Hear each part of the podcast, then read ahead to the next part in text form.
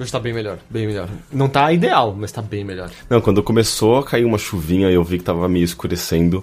Tipo, eu, eu, eu meio que corri assim pra, pra janela, assim, eu acho que na minha cara eu devia estar, tipo, muito sorrindo. Meu Deus, meu Deus! Sabe, meio que completamente lunático, assim. Porque E meio- ontem- Não, ontem tava. Eu não conseguia fazer nada, É, nada. não, eu nada, conversava nada. com todo mundo e tava todo mundo assim de. É como se você estivesse com um sono constante Uhum. e. Era, era meio que você fica incapaz de fazer coisas. Eu, eu, tipo, eu tava com preguiça de tomar banho pra não ter preguiça, sabe? Porque eu acho que tomando banho você dá uma Dá uma- revitalizada. dá- É, eu dormi com ar-condicionado ontem, É, eu dormi com janela aberta. Nossa, como você não tá morrendo agora? porque tava muito quente. Não é que ar-condicionado deixa o ar seco, cara. Isso fode Mas o ar já tá garganta. muito seco. O ar tá muito, muito É, seco. eu E aí coloquei- Fica mais. Eu coloquei uma bacia de água na minha, no meu É, Eu quarto. tenho um umidificador junto também. Sim, isso ajuda. É. Mas tava foda. Hoje tá mais tranquilo, deu uma, chuva, uma chuvinha. Nossa, mas teve uma hora que foi bizarro, que começou a ventar tanto que eu vi que tava, tipo, eu vi, comecei a ouvir barulho de coisa, sabe? Tipo, na rua, assim, sacola voando pra lá, pra lá pra fora. Daí eu saí na varanda e de repente pa- passa, tipo, uma, uma daquelas embalagens de óleo que vendem em posto, sabe? Tipo, de. Aham. é, Pra se recolher óleo. É, aquela, aquela, aqueles galõezinhos, sabe? Tipo, vem um galão voando, assim, tipo, no ar e cai em cima do telhado da- do prédio vizinho. Eu falei que, gente, podia cair na São João, cabeça de alguém e, ou sei lá, causar um acidente. Tá tanto, tão vento que eu tava vindo pra, pra cá de carro e meu carro tava balançando com o vento. Gente. Sério? Tá dando um. Você precisa ver a suspensão, então. Não, é sério. Isso acontece, cara. Eu já senti ponte balançar, carro balançar nunca. Como assim, cara? Você tá na estrada e passa um caminhão do seu lado rápido, o seu carro Ah, balança isso- isso com ar. eu já- É, Isso nunca já aconteceu vi. comigo. Acontece sim, tanto que um dos perigos da estrada é motoqueiro quando passa do lado de caminhão. Hum.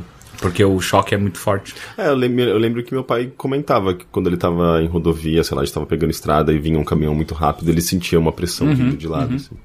Mas, de qualquer jeito, apesar de estar mais fresquinho, eu sei que a maior parte das pessoas dizem que não reparam nada, mas a gente tá gravando de janela aberta de novo, porque senão a gente vai morrer de outra forma. É. E me fala, essa, é- essa semana foi da hora, certo? Então, a semana foi intensa. Na verdade, tem sido, né? Pra gente. Ah, tem sido, ok, mas aqui é, é- acho que essa foi especialmente. Eu, eu digo não só intensa, mas maneira, foi legal. E, e foi uma semana meio downtime, né? Porque a gente teve o pico de, de Metal Gear Solid 5 Super Mario Maker e agora tá meio pouquinho abaixado e aí outubro começa tudo de novo com É. Halo 5 e aí logo no mês seguinte a gente tem Fallout 4. Tem BGS em outubro, BGS, tem Boteco. tem boteco. Mas sim, foi uma semaninha legal. Foi uma semaninha boa. Tanto que eu achei, eu acordei hoje achei que hoje era quarta. Sério? Aham. Tirando a onda de calor, pra É. mim foi ótimo também. Mas eu, tipo, ando, ando meio acelerado o tempo todo, eu, tipo, tô. tra- Minha, minha perna tá assim nesse momento, sabe? Tá fazendo bastante coisa. É, é, eu tô sempre, tipo, muito pilhado. É. Heitor, Oi! como foi sua semana? Foi tranquila, foi, foi gostosa no geral. É, é, é curioso até, né? Porque acho que se você olhar em números de posts no site como um todo, acho que foi uma semana com menor volume do que a semana passada, mas uma semana mais impactante de alguma É, forma. é. Acho que também é porque houve uma certa decep- decepção. Decepção barra esperado, porque de não ter muita coisa em torno da TGS. Mas nunca tem nada em torno da TGS. É, Mas... não, eles estão desde 2011, 2010 desistindo do, do mercado ocidental e focando no oriental e, e- e muito mais em mobile, eu não, não? sei se eu, eu acho Não? que não é o É caso. que tem bastante, até, aliás, não em comparação ao que era no passado. É, a exato. indústria japonesa é... É- bem menor, mas ainda assim é. Pro público japonês tem bastante coisa. É que eu acho. sinto que a diferença é que no passado a TGS era a feira onde iam aparecer vários jogos que você nunca ia jogar. Porque nunca iam É, era aqui. tão relevante quanto. É, e aí agora é a feira na qual é, ou sai tudo aqui, ou que não sai, você. Ah, eu, eu meio que tô um pouco me ferrando mesmo pra esse negócio que não vai sair aqui. É sempre bizarro quando você vê um booth gigante de um jogo que é a maior coisa do Japão, esqueci o nome dele agora, mas é um saga alguma coisa. Que é absurdamente grande, a galera jogando tudo e a gente nunca nem ouviu falar. Ah, é igual, sei lá, aqui. tipo, o Clan. Como chama? Os, aqueles joguinhos. Clash mob- of Clans. É, Clash of Clans. Que tem os caras que- de Wall Street gastando milhares de dólares. Pois no é, jogo. assim, é, tipo, é muito grande. A gente não joga, É, mas. Ou mesmo mas... Puzzle and Dragons quando chegou aqui, né? Mas É enfim, isso é bilheteria, não uma É. chip. Ah, qual foi a sua pergunta? Como foi sua semana? Ah, foi boa, foi boa. Você quer saber o que eu fiz, né? Sim. Ah, ok. Eu é que a pergunta foi diferente, eu tava meio confuso. É, eu queria que você narrasse um pouquinho dessa semana e já embarcasse. Entendi. Então, é meio que então um pouco das duas coisas, porque eu fui num lugar legal que eu queria falar sobre. Hum, É um lugar chamado Brasileiria, aqui em São Brasileirinhas? Brasileiria. Brasileirinhas. Brasileiria, não é pornografia. É. É, Brasileiria é um bar na Lapa, Hum. na Lapa de São Paulo, não na Lapa do Rio, nem na Lapa. Deve ter Lapas em outros lugares, Deve, né? deve ter em Não, tem outra Portugal. Lapa aqui em São Paulo também. Tem a Não. Lapa. Tem. Então tem. é só Lapa, cara. Não tem outra Lapa em São Paulo. Acho que tem outra Lapa Não, sim, não cara. tem, não tem. Lapa Paulista, não tem? Não, não. Tem, tipo, no Nunca máximo ouvi você falar. fala Lapa de cima e Lapa de baixo, mas tudo é Lapa. Cara, puta que pariu. É a- o alto da Lapa, Alto da Lapa. o baixo da É, Lapa, aliás, lá no, esquerda da Lapa. no- na Lapa de baixo tem uma loja com uns docinhos maravilhosos. Mas vai falando aí desse. Não, então, é um bar, eu, eu soube do bar porque a banda do meu irmão foi tocar lá. Ah, e se eu entendi a história correta, esse bar era do Zé Rodrigues, Quem que é Zé Rodrigues? que tocava com Sai Guarabira. Zé Hum, Rodrigues, Sai Guarabira. Ah, mas ele morreu. E eu acho que o bar é um, de um filho ou filha dele agora. Ah, e é um bar que tem um monte de. é, focado mais em, em coisas brasileiras no geral, mas tem álbuns ah, não tão comuns de serem encontrados, tem uns CDs também ali, etc, etc. Eles vendem E também? eles vendem ali embaixo e na parte de cima fica o bar mesmo. E lá em cima que rolam uns shows. Mas é um. É, é super pequeno, não tem a melhor acústica do mundo, mas é boa o Intimista. suficiente. É intimista. Ah, mas consequentemente gostoso mais por conta disso. Sim, e tava com um ar-condicionado bom, que no dia de calor também Uhum. foi, foi bem. foi- contou como um plus. Ah, e essa noite na qual a banda do meu irmão tocou, o que me chamou a atenção, eu até gostaria de voltar, é porque é uma noite só pra bandas folks. É, chama Noite Folk. Acontece toda terça a cada 15 dias. Ou melhor, uma, uma terça a cada 15 dias, né? Ah, e aí foi muito legal, porque o, argumento que os caras fazem é que existe uma tradição folk no Brasil, ah, só que não quando a gente pensa igual a americana, sabe? Com Bob Dylan, mas. Sei lá, Zé Ramalho é folk, sabe? O próprio. Eu gosto bastante de Zé Ramalho. Ah, é meio que. é, quer dizer que é regional, É, né? exato, mas é folk ainda assim, né? E esse é o argumento deles e que existem bandas folk por aqui. Fol- Ah, Quando a gente fala folk, a gente tá falando de folclórico, é isso? Eu acho que, eu acho que o termo mais adequado é regional. É, é, é, é, porque na real, tipo, a pró- nossa própria palavra folklore, fol- é, folklore vem de folklore, Que é né? povo. É, né? que é a história do povo, seria mais ou menos, né?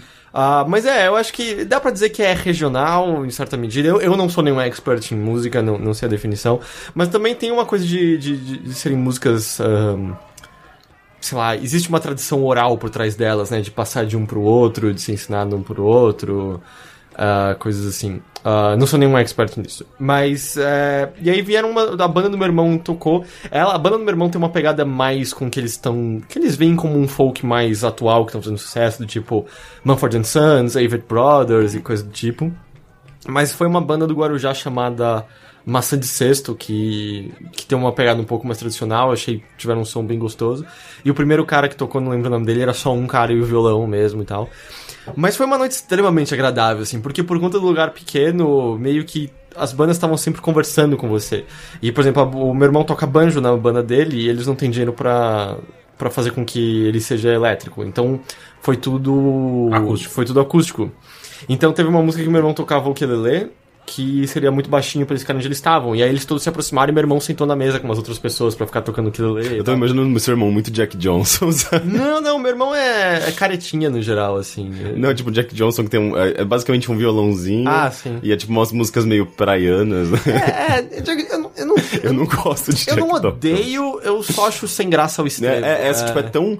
É, é, é, é meio neutro demais, assim, É. sabe? Tipo, é, é muito limpinho e Exato. fofinho. É Já eu acho muito foda. Sério? Jack Jack, Johnson? Johnson? Eu escutava muito. Eu- eu não- E aí, quando apareceu o Donovan Frankenheiter, que era um cara que era meio que da mesma escola que ele, e eles gravaram CD juntos, eu fiquei maluco. Eu escutava muito Jack Johnson. É, eu tocava Jack. Johnson no violão. Sério? É que deve ser fácil também, né? Não, é treta pra Sério? cá. Ô, vai se fuder. Os solos desse cara vai tomar no cu. Parece que ele tem 20 dedos numa mão. Sério? Eu, eu- eu não sei porque o, Jack- o nome, ele é o Jack Johnson. Sim. Ah, tá. É que na minha cabeça, é, pra mim ele é sempre o cara que com 15 anos, na viagenzinha pra praia, tocava Oh Woman No Cry no violão pra poder dar em cima das garotinhas. Cara, então, ele ligado que ele é surfista, né? Aham. Ele é um surfista profissional e aí ele tocava pros amigos na, do jeito mais hippie possível, né? Uma, uma fogueira no meio, no, na praia. metade eu acertei já. É, é, fogueira na praia. Só que daí ele fazia as próprias músicas e começou a dar certo. E aí os caras falaram, oh, e se você gravar CD disso aí? E aí o primeiro CD, ele gravou. Acho que são quatro ou cinco CDs que ele tem. E aí o primeiro CD que ele gravou. Aliás, o primeiro single que ele gravou foi o. In Times Like These. Ah. se não me engano. E aí fez maior sucesso, e aí quando, ele foi, quando uma, uma gravadora veio pra, pra pegar ele e transformar ele numa, numa, numa, numa estrela de fato, colocaram ele pra fazer um clipe com o, Com o Ben Stiller, do aquele, daquele filme George. Não, não, não. Do o- macaquinho, não Do era? Não, macaquinho, não. Ah, do não! macaquinho, Esse mas clipe chato pra cacete É. que tem mais historinha que música, Exato, assim, exato. assim. Não, não, não. O, o Times Like These é só o Ben Sim, Stiller. sim, vi. e aí, tipo, meu, alavancou o cara lá em cima. E o cara é que o Ben. Stiller tava mais em alta na época, É. né? E assim, tem umas histórias legais. Tipo, ele tava no auge da carreira quando o filho dele nasceu. Ele falou: Foda-se, eu não vou mais tocar, eu quero cuidar do meu filho. E parou. Aí ele faz um show de vez em quando e tal, mas o cara. É, eu sempre achei ele, ele é meio tipo, ah, um folkzinho cristão, assim, sabe? Cristã... Nossa, não tem nada de cristão na é porque música é tudo dele. muito bonitinho. É, não, ele, é ele parece muito assim que... correto. É, Oi, mãe, surpresa, eu tô indo passar o Natal com você. é, tipo, Ele, ele não tem. Cara, ele xinga muito nas músicas. Vocês não estão. Não, não, não, não, não, não, não, Ah, não, não é o- a minha, pela- minha exemplo de pela Natal não foi, vibe. não foi cristão, é, mas ele é, ele é super certinho. É pela vibe, eu, eu acho que assim, de novo, não é que eu odeio, mas é a música menos desafiadora do mundo. É, Ah, é não, tipo isso. sim, é, não. É, mas é uma. Mas pra mim, pelo menos, sempre foi uma música muito. Ah, tô de boa aqui, sabe? Não vou fazer nada. É que ele tá sempre de boa. E é incrível, não é? Eu queria ser sempre Ah, de eu boa. Não sei, precisa de um. pimentar um pouco a vida dele. É? É. Mas eu fiquei pensando em The Tallest Man on Earth agora, sabe? Sei. Que é- isso é muito bom. E é só um carinha com violão também. Também. Mas ele é mais folk, com certeza. do que- Ah, mas enfim, e aí a noite foi, foi muito agradável, assim, as bandas estavam todas divertidas e eu fiquei muito curioso pra, ah, pra ver o que mais grupos que se consideram folk daqui da região ah, podem aparecer pra tocar lá, sabe? Porque é, um- é algo que eu gosto bastante. E, e a noite tava tão gostosa que no final, pelo que eu, pelo que eu entendi, eles fazem sempre isso, os caras que organizam essa noite folk Tocam. dão uma palhinha no final. Então tocaram duas músicas rápidas. A primeira não fui tão fã, porque ela sim parecia ter um subtexto cristão muito forte pra, pra mim. Ah, mas a segunda foi agradável e meio que eles conseguiam fazer um som com a própria voz que enchia a sala. Sabe quando você percebia que, ó, tem algo acontecendo aqui, isso aqui. Isso aqui é um momento, sabe? Quando você percebe isso. E, e todo mundo foi meio que levado. E aí o baterista da- dessa maçã de cesto tava meio que arrumando a bateria dele. E aí ele sentou e improvisou uma linha simplesinha, mas improvisou uma linhazinha de bateria e começou a encher. Aí o primeiro vocalista chegou e fez, fez uns backings lá junto. E, e foi extremamente agradável. Foi muito, muito gostoso. E ainda comi um nhoque de batata doce muito bom. Ah. E Tá o pessoal é de. São- de São Paulo mesmo? Oi? O pessoal é de São Paulo mesmo que tocou? Não, agora Então, o, Ah, agora- esse não, assim, de sim, sexta do mas- Guarujá, uma banda do meu irmão é daqui de São Paulo. Mas, tipo, não, não de outros estados mesmo. Não, não tinha ninguém de outro estado lá. Entendi. Ah, e aí fica na Lapa esse brasileiria. É, Outras noites acho que não, não é o caso, né? Não, acho que não é nem sempre que tem show lá. Mas eu fiquei curioso pra voltar lá mais vezes. Foi muito, muito, muito, muito agradável. Entendi. Tem umas coisas legais também no Nordeste, né? Eu acho que de, de desse folk, digamos. É, nesses dias eu tava ouvindo. É que não, che- não sei se, se dá pra chamar de, de folk, mas é. Tem uma banda chamada Mombojó, que eu não sei. Porra, é sim. incrível Mombojó. É- é muito Eles bom tocaram no. IG, eu- quando o IG ainda tinha aquele. Ah, como chamava? Puta, aquele programa que tinha na TV IG de É, o Canja. Canja. Eles tocaram no Canja e eu fiz igual eu fiz com várias virgens. Tipo, eu fui a única plateia. Eu botei um banquinho bem na frente do palco, sozinho, todas as câmeras em volta, né, gravando, e eu sozinho, tipo, caralho, os caras tocam pra cacete, Eles são cara. muito Ah, e o Bambojó né? é grandinho, é famoso. É, não. Eles existem ele, ele foi muito porque mais eles- famoso eles em tão- 2008, 2009 e por tal. aí. Eu não sei se ele, não sei como eles estão. Porque eles têm uma mistura muito louca de punk com, com folk, né? Porque É, é. tem umas músicas deles que são muito pesadas. Tem? Eu nunca ouvi as músicas tem, pesadas. Tem, tem umas músicas que são bem pesadas deles e tem outras que são mais de boa. Tem Zeferina Bomba também, que é, porra, é incrível. O cara transformou, ele mesmo, acho que é vocalista, ou sei lá, ele transformou um violão em uma quase guitarra? Gatorra. Não. Gato só tem uma. Mas Na verdade ele... tem mais de boa, o Tony fez vários. Ah, não, sim, mas aqui é um dono dela. O, e ele transformou num quase uma guitarra. E o cara toca pra caralho. A Zeferina Bomba é muito, muito bom. E eu não sei mais, o cara sumiu. É, mas era muito Tanto que foda. eu É sei que eu Eu, eu- eu não sei dizer a época dessas bandas, mas como alguém que não ficava ligado. 2008, 2009. Eu me lembro de É. ouvir os nomes em épocas similares. Eu lembro que a MTV, numa época, dava Sim, um empurrão sim, forte. sim, eles sim. estavam volta e meia nos festivais que estavam chegando aqui. Normalmente as bandas mais da manhã, né? Porque eram as bandas menores e normalmente as brasileiras ficavam mais na parte da manhã, mas eu sempre via o nome deles. Sim, o que eu vi de bastante de Mombojó tinha. Eles brincavam muito com, com eletrônico também, eles misturavam vários estilos, era bem legal e, e tinha uma coisa bem sobre cotidiano, sabe? As letras. É assim, a galera eu do norte, eu sinto que eles têm uma, uma, uma, uma, uma interferência, não, uma, Influência. uma influência muito, muito foda do. Caralho. Do Otto? Não. Do. Acho do Up também, mas não dele. Eu tô falando da. Cara, a, a, maior, a maior banda muito foda lá do norte, caralho. É, Manguetown, porra. Ah, sim, sim, claro, do Chico Science. Isso. Sim, verdade. É, eles têm uma, uma influência muito foda do Chico Science. Nação Zumbi. E Nação, Nação Zumbi. Zumbi. Porque Nação Zumbi ainda existe, né? Mas, é, e, inclusive eu escutei o último CD dele- deles, tá do caralho. Então eles fazem umas músicas muito, muito fodas que mistura a, a, é, ins- instrumentos específicos da região e eletrônico, sabe? E é, porra, é muito bom. É bem legal o que eles fazem. E eu adoro o sotaque de- deles, sério. Eles cantando eu acho incrível, de verdade. Mas enfim, foi uma noite muito agradável. Eu, eu gostei bastante. Eu quero voltar mais vezes pra ver se. Se existem algumas pérolas folk escondidas por aí. ah, é- com certeza tem, né? Pior com que certeza, sempre né? tem, cara. Tipo, tem as melhores bandas do Brasil não são as bandas que aparecem na TV, que são muito Ah, não, eu sei, eu sei. Eu só, eu só acho que. né, Eu só. Ei, que você não vai descobrir boas coisas vendo a Globo. Eu, eu sei é. disso. Eu só também não, não confio na ideia de que se você vai cavar, vai encontrar. Porque eu lembro na época que eu. Sei lá, que eu mais. Que eu mais caçava novas bandas eh, fervorosamente. Tentando procurar bom rock indie ou simplesmente rock desconhecido por São Paulo.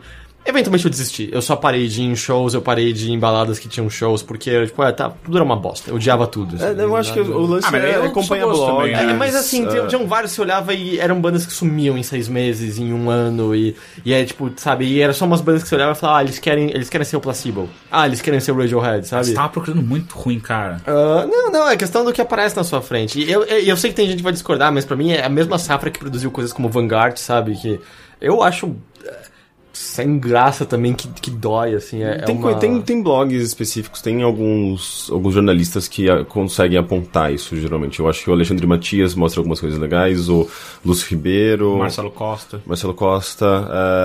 é, tipo, sempre eles estão de olho no que tá acontecendo no Brasil e lá fora e conseguem fazer uma seleção legal, às vezes, sabe? Uma Tem curadoria. um cara que o bacana. Marcelo Costa não é empurrar, não, o Alexandre Matias, não é que ele empurra, mas só que ele fala bastante desse cara. Eu nunca escutei, é o Thiago Petit. Thiago Petit, sim. Ele, ele, é legal, assim, ele tem. Ele é bem dessa nova leva de músicos de São Paulo, junto com a Tchê, com a Tulipa Ruiz. É, e ele. Eu não ouvi os últimos álbuns dele, mas é, tem uma coisa meio, meio rock anos 70, sabe? Parece Mas uma coisa que eu sinto, e eu vou concordar com o Heitor aí, é. O Brasil é muito ruim, pelo menos anda sendo muito ruim de produção de rock. Tipo, tem muitas coisas legais de MPB, É, de rap, de que- hip hop, do caralho. Não é o Mas nosso rock- gênero, né? Mas não, o quê? não é o nosso gênero, né? Ah, não, mas a gente sempre teve uma, uma, uma escola muito boa de rock. É, acho nos que anos, foi- os anos 80 foi Eu, bem falo, eu forte. não acho que foi sempre, eu acho que a gente teve uns anos 80 forte, mas Não, não, é um... 80, 90, 70 tinha coisas legais Mas de é que rock, em geral, tá, tá- é meio difícil, né? Tipo, você tem, você tem algumas coisas, ah, algumas vertentes novas, sei lá, tipo, sei lá, o próprio. Eu não, eu não sei, eu também não acompanho tanto, mas sei lá, tipo, tem, pra mim tem uma, uma vertente nova que geralmente vai pra esse lado mais, mais atmosférico, ah, ou, ou ah, sei lá, mais experimental, igual o próprio que lançou agora recentemente, o Battles. Ah, mas, tipo, aquele rock progressivo, assim, eu não sei. eu- Ah, progressivo. Não, Não, progressivo, progressivo realmente. teve que morrer mesmo, ainda é, bem, é. é. Eu gosto muito de voltar de, pra, pra, pra, De pra- vez em quando, É, um pra. dia, pra, pra- ah, esqueci o nome. 60, Pink, Pink Floyd, é. 70. Eu adoro voltar pro Pink Floyd de vez em Pior quando. eu nem acho Pink Floyd um grande ofensor, vamos dizer disso. Ofensor? Não, não, eu acho incrível. Não, não, sim, mas digo aquele prog rock que é tipo, meu Deus, acaba esse solo de Ah, sim, teclado, pelo sim, amor sim, de Deus. sim. Mas eu não consigo escutar esses também. eu- Não, então, mas é tipo, eu consigo voltar ao Pink Floyd sem problema nenhum, mas, É. tipo, sei lá, coisas como Gentle Giant, Yes.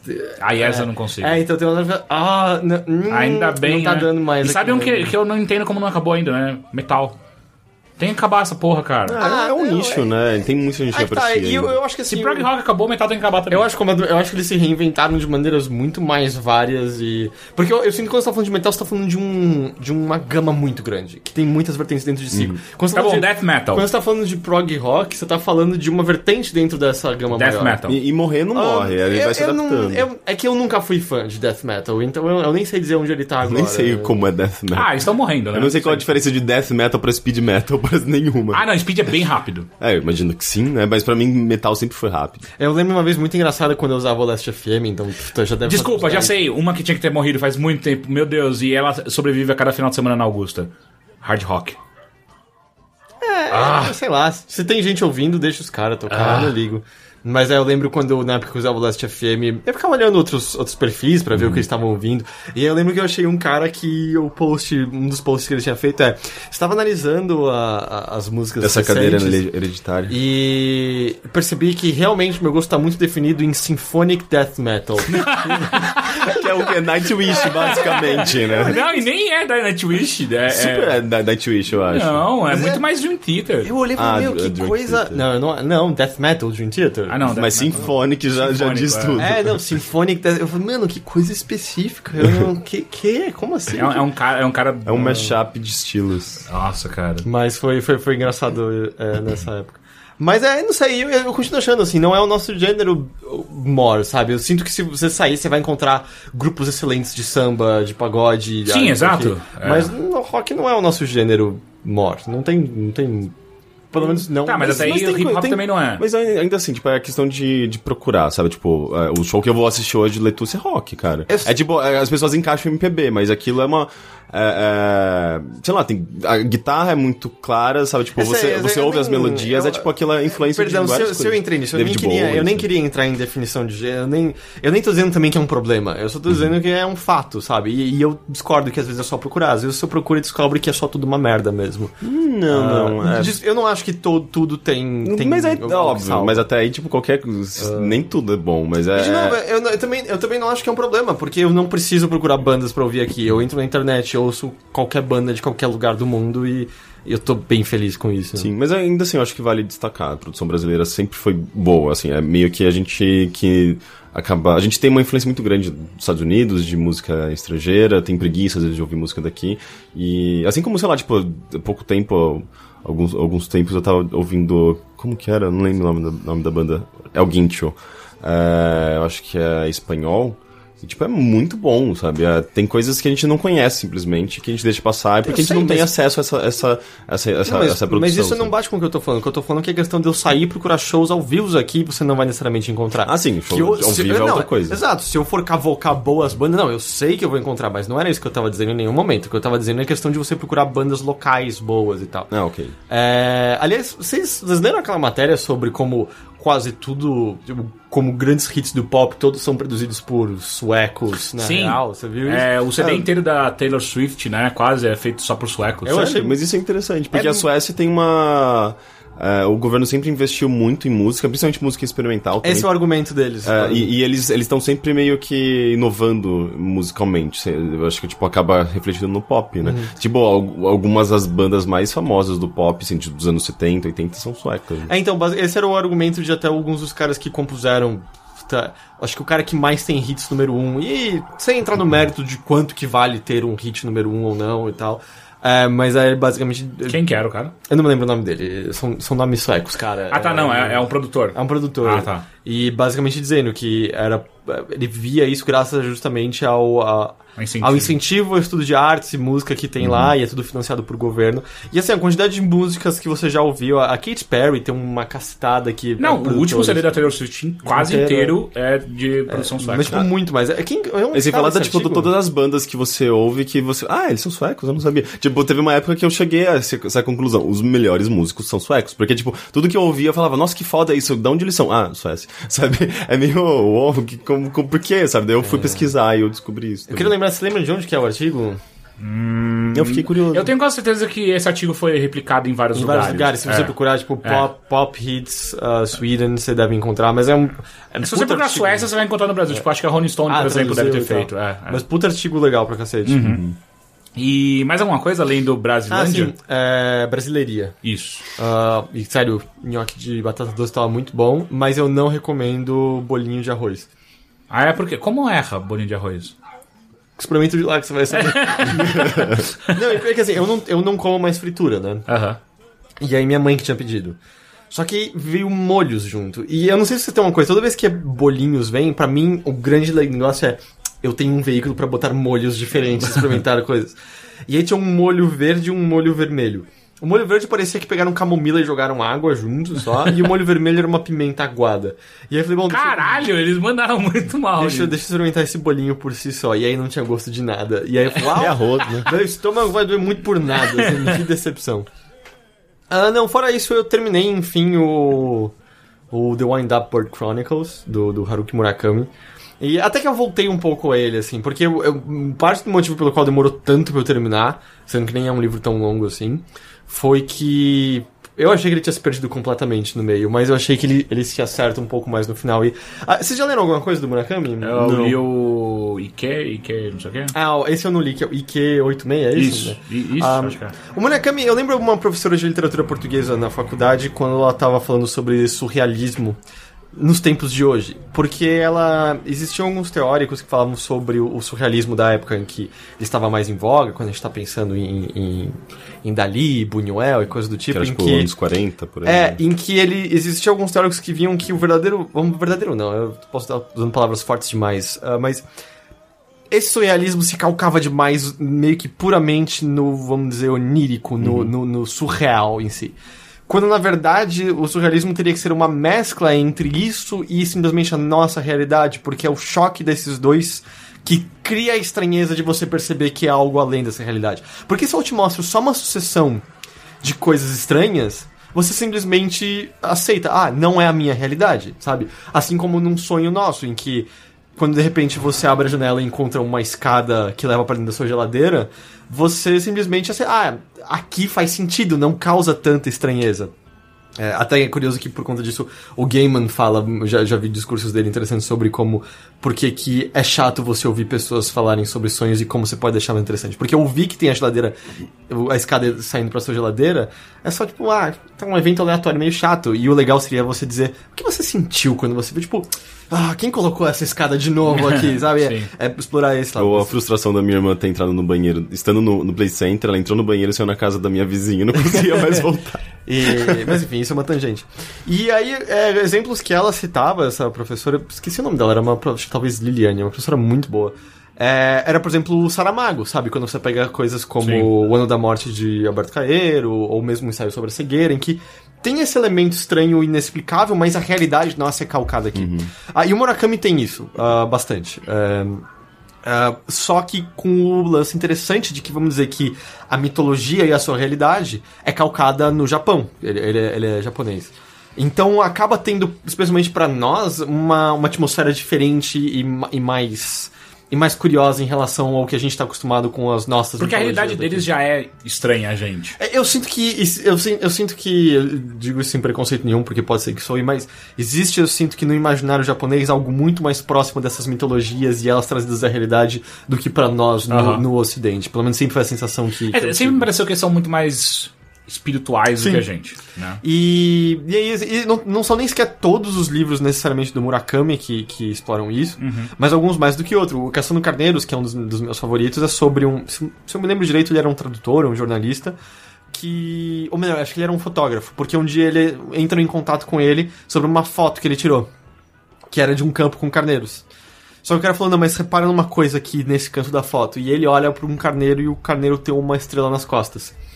E, posso estar lembrando algumas coisas erradas da história, tá? Mas é, é- E aí esse cara incumbe ele de me encontra esse carneiro com a estrela nas costas. E, e aí a partir daí coisas um pouco inexplicáveis, mas não tão inexplicáveis assim, começam a acontecer e eventualmente até que entrando elementos concretamente mais mágicos na aventura. O End Up Bird Chronicles tem isso, em que a história começa de maneira extremamente terrena. É um casal passando por meio de dificuldades, em que ele tá, tá sem emprego há um tempo, porque ele ele teve que sair. Ele era trabalhava numa firma de advocacia e ele percebeu que não é isso que ele queria fazer, mas ele não sabe o que ele quer fazer ainda. E a esposa parece tranquila. Ela falou: Não, meu dinheiro tá sustentando a gente. Ah, a gente consegue aguentar mais um tempo aqui. Eu só quero que você faça uma coisa: procura o nosso gato perdido, o Noburo Wataya, que é o nome do irmão dela, que eles deram pro gato também. Ah, se perdeu e ele começa a, a procurar, a procurar esse, esse gato constantemente. Pensando, inclusive, eu pensei no nome do meu futuro gato, vai ser Pachinko. Pachinko é um bom nome pra gato. Ah, só que aí pra, pra con- encontrar esse gato, a esposa entra em contato com uma mulher chamada Malta Cano. Ela se dá o nome das Ilhas Malta, que aparentemente tem uma percepção maior do que as outras pessoas. E ela. E a partir desse contato com essa mulher é que algumas coisas começam a ficar um pouco mais esquisitas. Fora o fato de que já haviam algumas outras coisas que, quando ele começa a olhar em retrospectiva, eram meio inexplicáveis e estranhas. Tanto que o livro abre com uma ligação que ele atende, que parece uma ligação de, de sexo. Só que ele não reconhece a voz e fala: que, quem é que está falando? E ela não, me fala é, em 10 palavras eu consigo entender tudo sobre você. Ele, não, mas quem está falando? Ele desliga, só que essa voz continua sendo recorrente. Então essas pequenas coisas surreais vão, vão povoando a vida dele uh, constantemente.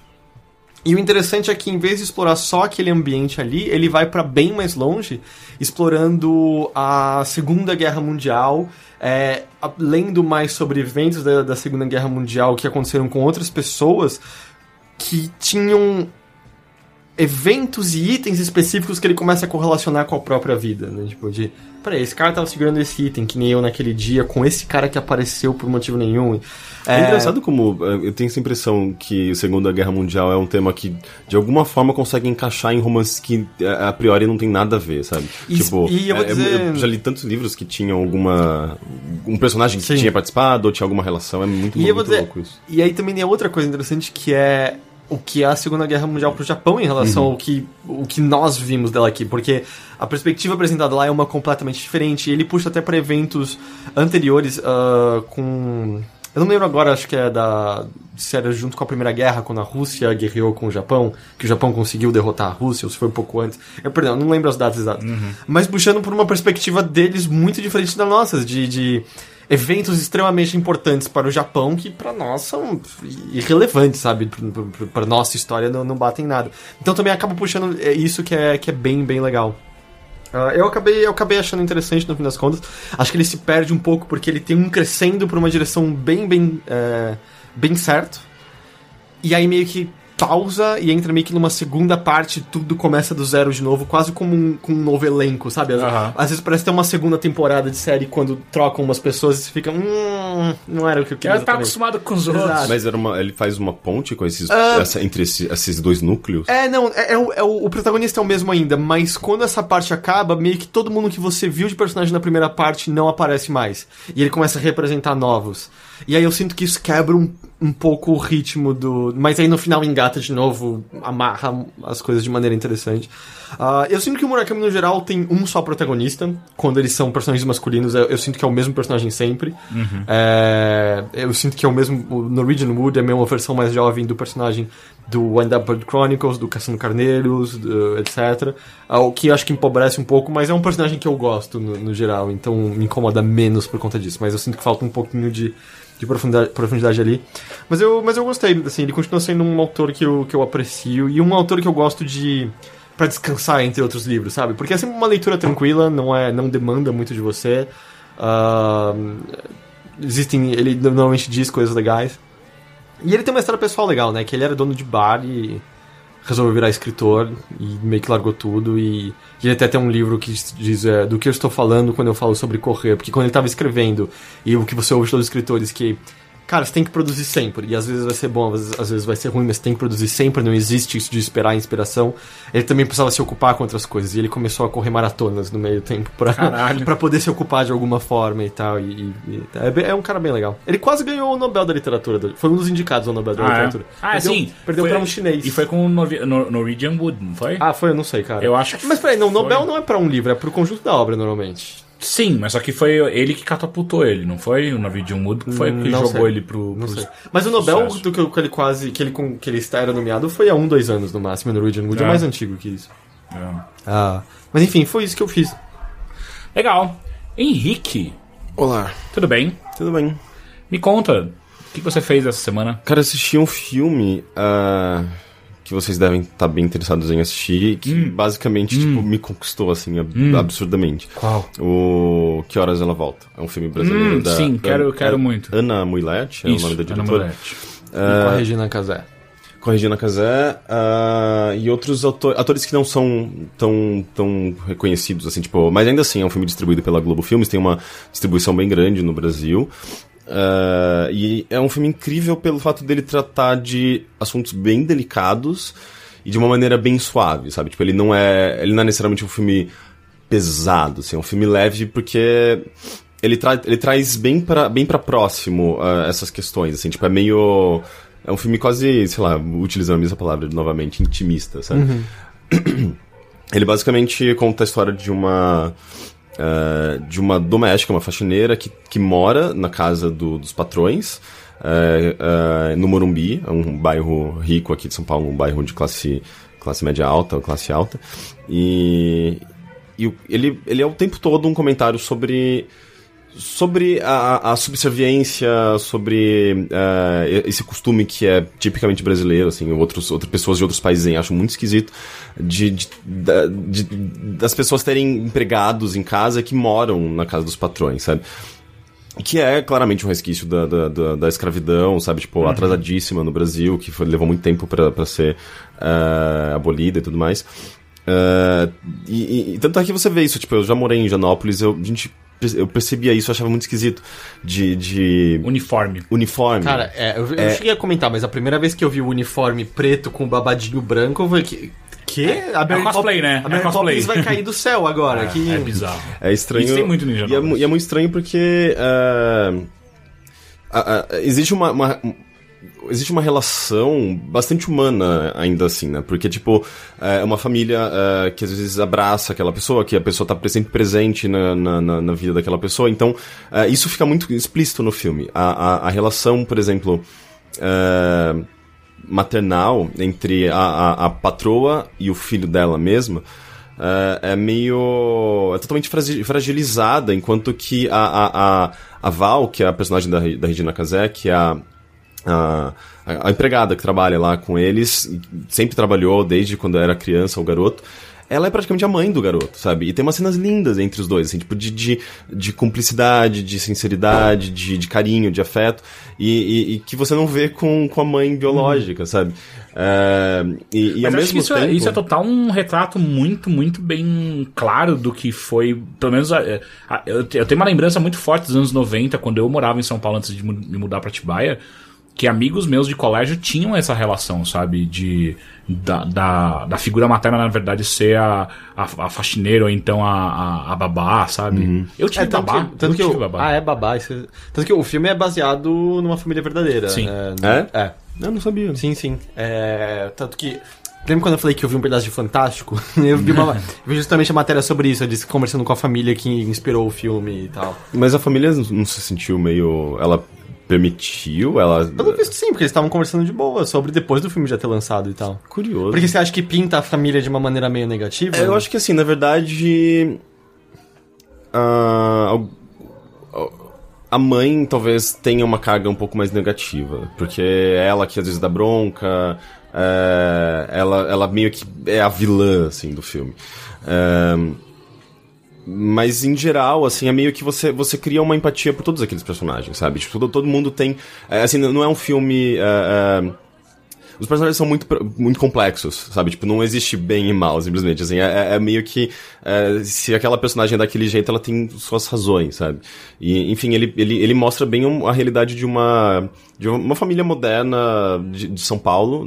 É, é, é, muito bem mostrado, assim, a realidade de São Paulo. Tipo, uma, é, é uma mãe que trabalha com, na indústria de moda, ela é muito assediada por jornalistas, por muitos eventos sociais, então ela tá sempre ocupada e é, não consegue dar atenção, às vezes, pro, pro filho, e o filho tá numa, numa fase difícil de adolescência, vestibular. Uh, e, e, a Val tá nesse, no meio desse, desse turbilhão. Não tem pai? Uh, ah, o pai tá lá, mas ele super ausente, sabe? Tipo, é um cara que não faz meio que nada da vida e ao mesmo tempo ele não liga muito. É, tipo, existe uma relação de afeto, tá? Ele, ele, ele, tipo, tá lá, mas é meio que. Ele é quase. Ele, ele é muito neutro, sabe? É, é, inclusive é meio que. Até o próprio ator, assim, eu não sei, ficava meio, nossa, mas ele é um bom ator ou é o personagem que é meio morto? ele tá sendo mesmo? muito bom ou muito ruim? Então, mas tem uma razão para isso, que é, é um, um, twist que é, que é meio que o momento que você começa a perceber quão brilhante esse filme começa a ser. É, a, a Val, ela basicamente deixou a filha dela uh, em, em Recife. Uhum. É, isso tava no, no, na matéria do Fantástico. Sim, a Val, ela deixou a filha dela em Recife para vir para São Paulo trabalhar e ela sustenta a filha dela à distância com o dinheiro que ela ganha uh, uh, trabalhando para essa família. Uh, e daí chega um momento que a filha quer vir para São Paulo porque ela vai prestar vestibular, é uma garota que uh, super dedicada, e lá ela não, não via, não percebia, tipo, sei lá, não via futuro para ela, ela queria vir, para São Paulo e a Val tenta, já que ela tá em São Paulo, ela tenta encontrar uma maneira de ficar próxima da filha. E o que ela faz? Ela traz a filha para casa dos patrões. E a garota, ela fica ela não quer, ela se sente é, rebaixada, ela acha que é errado. Só que a, a família meio que abraça a, a vinda da garota, sabe? Então, isso meio começa a gerar alguns conflitos, alguma, algumas, alguns, alguns interesses, alguns conflitos, é, e, e, ao mesmo tempo serve de, como um ponto de ruptura nessa relação inteira entre patrão, empregada, subserviência, porque é uma garota muito inteligente. O moleque vai querer pegar essa mina. Hum, é eu, óbvio eu, que sim. Eu, não vou entrar dentro dos é spoilers, óbvio. mas assim, a maneira como ele trata todas essas questões de maternidade, uh, uh, maternidade inclusive à distância, uh, esses padrões de comportamento, de. de que a gente nem, nem percebe, mas justamente de, de relação entre empregado, patrão, mãe e filho. É, é, assim, tipo, é, é, é brilhante, assim, é, é, é super delicado, Uh, e, e, e as, não tem uma cena que não seja muito significativa, que seja muito relevante, que. que e ao mesmo tempo cômico, sabe? Tipo, ele, ele, justamente pelo, por, ele, por ele mostrar, por ela, no caso, a diretora, mostrar o filme, todas essas cenas de uma maneira leve, sabe? Tipo, de, da convivência, do dia a dia, da rotina, do, uh, dos, dos, dos diálogos mais banais, assim, do dia a dia. Isso traz muito para próximo, sabe? Então é, é, é a Val, que é a personagem da Regina Casé, é, é, é, meio que tipo, porra, eu já tive uma, uma empregada igual a ela, sabe? É meio que. É, é todo mundo se, se, sente muito próximo daquele personagem, é muito humano, sabe? É, é, Mas você sente que é um filme meio classe média total, assim, que é a classe média que vai ver que vai sentir isso? Ou... Eu acho que não, Porque, pelo que você tá falando, existe alguma crítica por trás dessa prática de, de sabe, da, a crítica da tá... empregada que mora e... Não, a, crítica tá evidente, assim, o tempo todo. É, é desde os pequenos... É... Por exemplo, sei lá, eu vou só abrir uma cena, mas sem grandes spoilers. Tem uma cena que é muito fofa, assim. A, a, a Val, ela a, a patroa dela, que é a Bárbara, ela faz aniversário e tal, e a Val, ela quer demonstrar um, sei lá, afeto, ela quer presentear a, a patroa, e ela dá pra ela um conjuntinho de xícaras que a, a Bárbara obviamente acha cafona, mas ela, ela tenta mostrar ela tenta eh, ficar, se sentir agradecida, mostrar agradecimento, sabe? Ela fala, ah, que bonitinho, obrigado, vamos utilizar numa, numa, num evento especial, numa, numa data comemorativa e tal. É, mas guarda lá, tá? E tipo, sempre, sempre tem uma, um, um, pontinho de, ah, ela não tá, ela tá sendo meio, meio escrota, na verdade. E daí, tipo, a Val, ela fica olhando, ela, ai, que bonitinho, porque é tipo um conjuntinho de, de, de pires e, e xícaras que são invertidas, é tipo, o pires, o pires é o que tem, vem embaixo, certo? É, o pratinho. O pratinho, o pratinho é tipo é preto e a xicrinha é branca. E daí ela fica tentando uh, colocar no, no, no na, na, como se diz? Na ah, bandeja, -huh. né? Tipo, fazendo essa, essa diferença de cores e ela fica comentando em voz alta. Esse aqui é preto, esse é branco. Ai, que moderno, né? Não sei o quê. E daí, tipo, é, é, as pessoas riem, porque é uma situação muito cotidiana e, e ela que tá falando meio que em voz alta, ela fica meio surpreendida com a modernidade do, do, do conjuntinho e tal. E daí, tipo, chega um momento que tá rolando uma festa na casa e ela vai servir café é, pras visitas no, no, no conjuntinho que ela comprou com tanto carinho pra patroa. E óbvio que a patroa ela fica puta, sabe? Ela, ela chega, não, não, não, Val traz. É, tipo, ela leva ela de volta pra cozinha, tipo, guardando, trazendo de volta tipo, o café. Não, não, Val, o que eu falei pra você? É pra pegar aquele conjunto que veio da Suécia. Óbvio que não é pra colocar isso, sabe, meio puta. E não vai ficar meio caricato às vezes isso? É... Não é aquele conjunto que veio da Suécia. Mas bem que tem gente que fala assim, né? É, eu acho que, na verdade, é, é, pinta muito bem o que é uma família é, de classe alta, sabe? Uma, uma, Eu já vi situações relativamente similares a isso, sabe? Tipo, de pessoas, sei lá, eu tô numa festa, um evento social e pessoas, é, sei lá, classe média alta, e, e, falando de uma forma que, ok, isso define muito bem o que é classe média é, alta, não, é, agora que tava parando pra pensar, eu lembro, acho que de ouvir frases até bem exatas, assim, de você esbarrar em alto. Aí, cuidado com esse, esse eu trouxe da Itália, hein, alguma coisa pois assim. Pois é, né? então é meio que, é, é, eu não acho que, se só a caricata é porque a classe média é caricata, sabe? Então, é, eu acho que o filme inteiro ele tem essas essas cenas que são bem uh, simbólicas, assim, e representam muito bem, sabe? E ao mesmo tempo tem coisas. Uh, tem, ela, ele começa a quebrar essa. essa Ele primeiro ele, ele demonstra, ele mostra qual é a realidade, e de repente ele começa a quebrar essa realidade, mostrando coisas. é, cenas lindas, sei lá, tipo, justamente envolvendo a, a filha e como a filha serve como um- uma ruptura de tudo isso. é, envolve vestibular, envolve é, várias realidades, assim, tipo, da, da- do, adolescente, da mãe, da, da, da, da, da patroa, da, da empregada. Então são são vários assuntos que são abordados de uma maneira muito delicada e muito inteligente e, e, no- novamente, leve, sabe? Tipo, é, eu acho que é, a crítica acaba sendo até mais fácil de ser absorvida, porque é um filme tão... Ele aparentemente era agradável, sabe? Tipo, ele é engraçado, então é meio que... é, parece que... Eu acho que ele é mais acessível do que se fosse um filme só pesado. Aham. E você achou a casa mesmo muito boa? É, isso que eu ia ela, perguntar. ela é brilhante, sabe? Porque assim, é ela, nasceu, ela nasceu, ela começou a carreira dela como atriz. Sim, ela eu sempre foi- não- ela- Babacão, não vai me comer, não vai me comer, não. Eu não sou de, suporto de... Aquela pornô chanchada. Pornô chanchada. Não, ela era muito boa atriz, vai. E eu não, não. Então, o que eu ia falar é, eu não suporto ela como apresentadora. Exatamente. Eu acho ela insuportável. Assim, sério, eu não entendo aquela porra de Não, não, mas por exemplo, o Brasil é legal, era legal nos anos. Era legal É isso que eu ia falar. 90. Eu, eu, eu tenho lembranças do Brasil legal ser Uhum. bom. Eu duvido que eu fosse gostar hoje em dia. O esquenta é, é horroroso. É, assim, é, terrível. é horroroso. não faz o menor sentido aquele É que ela te- sempre teve esse lado meio do povão, e de certa forma eu acho que ela representa isso bem. É, não sei, é que eu já li alguns argumentos sobre como na real é bem racista o esquenta. É, eu nu- nunca assisti direito, então. é, mas eu, sei lá, qualquer programa de TV, eu, eu ligo a TV, eu olho aquilo e falo, não acredito que eu tô vendo isso, eu desligo porque eu acho nojento, tudo de, que, é- que tá, em- tá na TV. Enfim. Ah, outro dia eu assisti Faustão. Puta Não. merda, você tá falando sério? Você foi pro pior de uma vez? Nossa? Faustão, Ele pânico, é. É, é que Faustão tem algo que me suga a vida imediatamente, assim. Eu. eu É, é, é difícil. Tipo, porque mesmo na época que eu via É, sabe, TV... sabe, sabe qual é o problema? Eu gosto muito, Das muito. dançarinas? Não, não, ó. Olha como você me olha, como você me Das enxerga. Sim. Cara, vídeo Mas cacetada vai no YouTube. Eu faço as duas coisas. Eu- é, mas assim, é, Tem eu- vários. Eu, eu assisti vídeo de cacetada e falei, hum, já vi isso no Fail Army, saca? Claro. Eu Não, gosto é, muito Isso disso. ou quando eles ainda estão usando o mesmo vídeo de Sim, 1980. e aí demais, tipo, como é? Eu, eu sempre fico me perguntando onde eles acharam isso, sabe? Porque Então, muitos é fita. é porque de fa- é, de fato, Ah, deve mas ser é tudo fita. comprado de programa americano. É, Sim, é, mas é muito estranho. Que já era velho quando você era criança e você É, ficava meio confuso, né? É, não é à toa que os vídeos são todos. Não é a realidade, brasile... realidade brasileira, é tipo Não, realidade é. canadense, Estados Unidos. Mas, eu- cara, mesmo na época que eu via a televisão, eu lembro do o Faustão já me deprimia imensamente, assim. Pois É, é muito ruim. assim, Sim, muito- é. Exi- Existem anedotas de que ele profere ah, nos bastidores toda hora, puta merda, é um programa bosta mesmo, né? Eu não sei se é verdade, É. mas me parece, me parece plausível, porque ele não é, burro. É, é, é. Ele não é burro, então...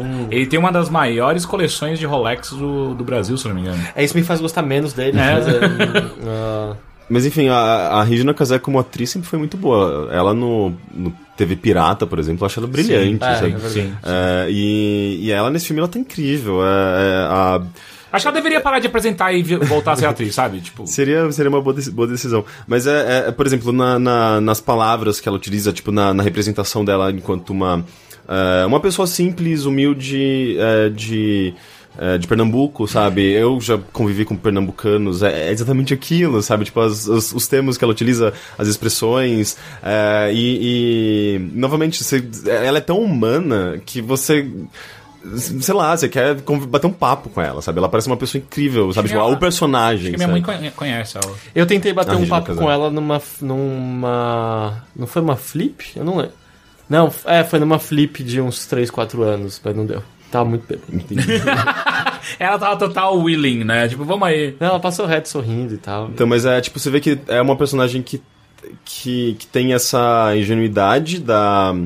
é, eu acho que justamente pelo fato de não ter, digamos, sei lá, ela não, ela não teve a educação que a, a- a família conseguiu, a família rica deu pro, pro filho, então ela é muito mais ingênua, mas ao mesmo tempo, é, isso não, não desclassifica ela, sabe? Tipo, é, isso a torna, inclusive, até mais amorosa, sabe? Tipo, pela, pela maneira como ela vê o mundo, é, e ao mesmo tempo também faz com que ela seja, ela se posicione naquela, na- ela se encaixe naquela, naquela posição que a família quer que ela seja, subserviente, sabe? Ela simplesmente respeita e ela não questiona.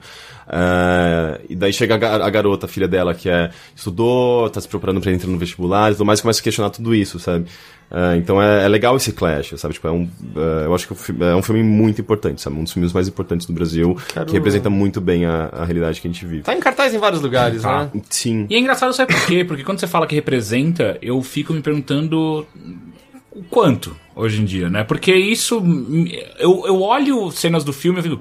Ah, anos 90 isso, muito anos 90. Porque eu acho que você tinha talvez empregado em casa, você tinha babá, como Sim, você falou, então. sim. Mas ainda assim é muito comum. É, então, né? mas é mesmo, muito ainda. Tipo, eu É, acho que é. em alguns pontos específicos, tipo Higienópolis, Morumbi, Sim. talvez sim. Mas só que antes, quando, nos anos 90, quando eu tinha é, é, uma babá, por exemplo, era todo mundo tinha, não era só eu. Ah, mas não é aí que tá, né? Tipo, eu nunca tive empregada na minha casa, assim. Eu já tive muitos amigos que tiveram empregada. ah, mas ainda assim, eu sei que é uma realidade que é...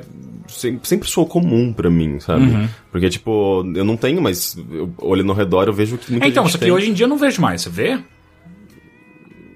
Eu, eu- eu É, realmente assim, acho tipo, que, que- assim, existe, eu não tô, o- falando, tô a- negando, mas eu acho que é- não é tanto. É, Tipo, empregados que moram na casa do patrão é coisas, coisa de, de, de classe média alta pra cima, né? Obviamente. Mas é, eu acho que não é só isso, né? A relação que. é, o comentário que esse filme faz. Esse lance da maternidade, da, da maternidade à distância, de você deixar é, alguém, sua família, na, sei lá, no, no norte, no nordeste, pra você vir pra São Paulo, na capital e trabalhar. E isso também é um. Tudo que ele que é dito ali é, é, é muito sensível, sabe? Tipo, é, o, final, o, o, final do filme é, um, é maravilhoso, assim, é, tipo, é justamente uma, uma coisa sobre vamos quebrar esse padrão, sabe? É, é- é lindo.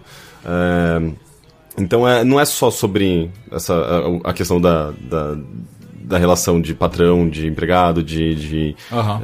é, essa- esse resquício da escravidão, enfim. É, ele, eu acho que ele, ele vai bem mais além disso. Parece legal, É, eu quero É um ver. filme excelente. Eu muito, também muito, muito, muito muito, bom. E, e, novamente, tipo, não é que ele seja uma comédia, sabe? Tipo, mas. É, Tem é- momentos engraçados. Sim, tem momentos engraçados e delicados, e dentro dessa delicadeza ele acaba sendo tão, acho que tão leve e, e bonito que você acaba sorrindo, sabe? É um filme muito, muito bom. Ahn, e um outro filme que eu vi, que eu, eu posso comentar rapidamente, foi o Big Six Hero. Big, não, Big Ah, Six. sim. Big Hero 6. Big Hero 6. É, a gente comentou no episódio que o André tava. Ah, é verdade. É, é, é verdade. É que você não tava, Rick. Isso, isso ok. Ah, Mas o que, que você achou? Eu. Eu gostei. eu- eu- essa relutância já disse tudo que É. eu preciso dizer. Porque Não, eu ele- não gosto, eu achei chatão. É, então eu, eu não gosto muito do roteiro dele. É, o roteiro é dele é tão pobre, básico. Ok, que- tá, deixa eu ver se você concorda comigo. Ro- A qualidade da animação- é, é, tipo, é, é vazio. É, e, tipo, todo, todo, toda a premissa, né? Porque o garoto faz aquilo pra poder entrar na É. escola quando ele deveria estar dando aula naquele Exato, lugar, exato. né? Pois é. Mas, tipo, o roteiro é um lixo, não tem personagens, mas a qualidade da animação em si é É, linda. é, é, visualmente ele é lindo, as, as cenas de, de ação são lindas. Ele parece muito ter sido aquele, aquele tipo de animação feito pra vender boneco, né? Tipo, vamos vender o Big a, Hero, sabe? A, a Vamos realidade vender. que ele cria é muito legal, É. né? Tipo, a- aquela mistura aquela- de São Francisco é, com, com Tóquio. Tóquio Eu tal. acho que de todo o conceito visual, assim, é muito fabuloso. Não teve história nenhuma pra ser contada. É, a história Parece é vai ter dois, né? A história é bem Ah, é. fraquinha. Eu não, eu não entendi. E ele ganhou o Oscar esse filme. Ganhou, foi? Ganhou. Isso foi a coisa mais. Mas ele, mas ele ganhou, ele ganhou, em- acho que em animação. Animação? Sim, é. óbvio, claro. Mas assim, por exemplo, ainda você gosta assim- do Lego. Eu sei que ganhou de Lego e muitas pessoas gostaram de Porra, o Lego. Lego é né? tão legal. É, É. Eu não sei, eu, eu tenho que pensar qual eu gosto mesmo. Eu, eu acho ele um filme fofo, adoro algumas cenas, a cena que ele, que ele mostra a, a invenção dele, mas isso é meio, meio absurdo, né? Tipo, o moleque, ah, ele faz uns robozinhos ali, É, de repente ele ele, fez, tipo, inventa a maior, tipo, a inovação in- É, da engenharia pra da da poder, Terra. isso pra poder Entrar. entrar pra estudar. Quando, tipo, não, você já sabe tudo. É, e a apresentação que ele faz ali, quando ele vai dizer, ah, ok, eu vou, eu vou mostrar pra vocês como é que funciona o meu bagulho. É tipo, ok, esse, é- esse é o novo presidente. né? Não, assim, Esse tipo, cara- vocês estão falando aí de, de maker, de impressão 3D. Esse menino, ele, ele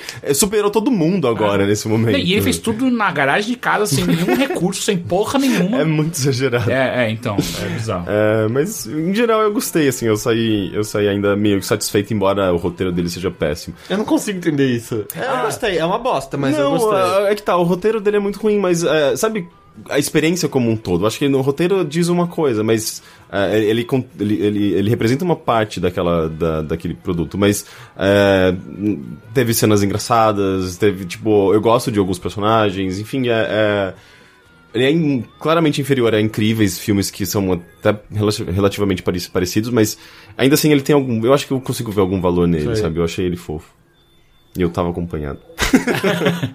Você gostou, você gostou do- da, da, da experiência do cinema e não do filme? Cinema É. não, né?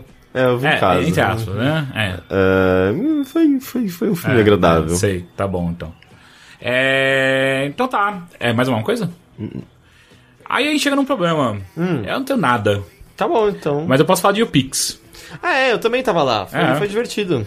É, e então, o PixCon? E o PixCon, a gente foi no PixCon, eu fui como palestrante, o Heitor foi como convidado. É... Cara, eu, eu, eu gostei. Eu, eu, eu mandei um e-mail pra, pra Bia Granja que chamou a gente e tal. Que, é, que resume. Já participou meio... desse podcast? Já, já, Já. participou, inclusive. Ela, ela mandou um e-mail agradecendo e tal, a galera que foi. E aí eu respondi falando um negócio que eu sinto é, com, com uma certa intensidade nesse evento. Que foi assim, o UPix Festival sempre me pareceu, tipo, essa porra não é feita pra mim. Esse bagulho aí é um...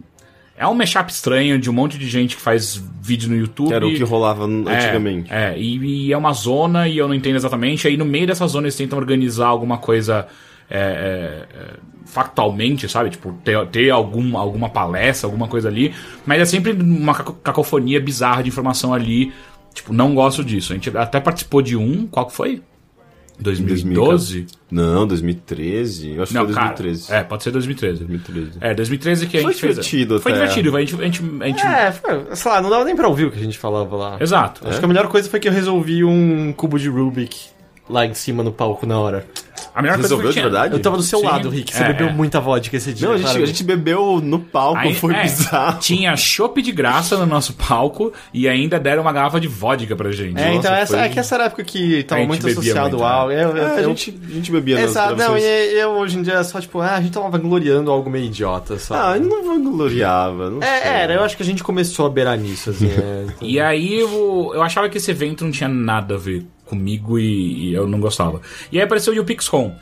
Eu acho que eu ainda não tenho muita coisa a ver com aquilo. eu, eu- não, eu, eu. Mas, eu, mas, eu, eu- mas eu acho que eu faço parte. Exato, eu, eu- ok. Entendeu? Eu, eu entendo. Tipo, eu, eu não me sinto pertencente, mas eu pertenço. É, eu, eu sinto que antes era A gente, muito mais. não só eu. Ele representa mais o que é a, a, a, a realidade da internet atualmente, você dizem, eh, pelo menos pros criadores, pra quem produz conteúdo. Eu acho, que, a- quem eu acho que ele entendeu melhor a gama do Uhum. que pode ser feito. Porque antes me parecia muito sobre youtubers famosos e. Vamos pegar o Web Celebs. É, e- Web Celebs e, e, E aqueles caras lugar. de fora que tem a ver com a internet um pouco, tipo um Rafinha Bastos, É, é, alguma é, coisa é, assim.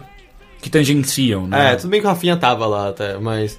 É, Mas eles não, tipo, não representam todo Exato, mundo, não, né? não foi, sabe? Do tipo, tá, um painel tava o Teixeira, o Merigo tava num painel, Não tinha mais O diversidade. Ian Black né? tava. o Ian Black tava, o Salgado tava. Nossa, todo mundo que já O- participou do Sim, é, basicamente ela pegou a lista de, de participantes do podcast e chamou todos. Entendeu? Tava bem mais diversificado em coisas, sabe? Então tava o Brainstorm 9, tava o tipo de negócio que o, que o Ian tá fazendo, o tipo de, de social media que o Salgado tá fazendo. Então a, o, o diálogo tava, tava mais, mais abrangente e interessante. Claro que você tinha os caras que são enormes, enormes, enormes que tem que estar lá. No próprio painel do Teixeira tava o Alexandre Ottoni do, do Jovem Nerd, caras que eram executivos grandes de, de agências de, de marketing. Ah, tinha um painel que era só sobre o- basicamente o, o gerente de social media da Globo falando sobre a mídia social da Globo. E o quão atrasado eles estão? E o qual menor ideia do que eles É. estão fazendo, eles têm, assim, foi... é- Esse foi meio doloroso, assim. Inclusive, eu- eles tinham que ter eh, olhar um pouco pro trabalho do Salgado, talvez, né? É, ah, não. total. É, inclusive eu vi outro dia uma. Outro dia não, ontem, eu acho, ah, ah, uma menina falando o quão impressionante foi a palestra do, do Salgado. O quão inspiracional foi, sabe? E eu, ah, eu consigo enxergar, tipo, o cara. é, No nosso programa ele falou muito bem. E enquanto tá vindo nesse da Globo, ele tava falando com orgulho da ideia de tirar um print de um vídeo ao vivo rolando na Globo e postando no Facebook. Eu digo, cara, entra no Twitter há, há, há, há 10 anos, bom, não tinha 10 anos, É. mas entra há 5 anos no Twitter. É o que as pessoas é que a gente fazem, faz, é, tipo, diariamente. Tipo, Masterchef por um grande secto do público foi isso, Tipo, a sabe? gente, a gente foi muito além colocando fotos nossas dentro do, do Tearaway, por exemplo. Ah, então, então, mas até que foi curioso ver esse. eh, Qual a palavra que eu tô procurando? Essa. Junção. Não, essa. Sabe, o quão separado esses mundos estão, assim, porque a- ao mesmo tempo você tinha pessoas, por exemplo, o próprio Merigo lá falando, meio que às vezes de saco cheio do discurso de certas pessoas sobre como.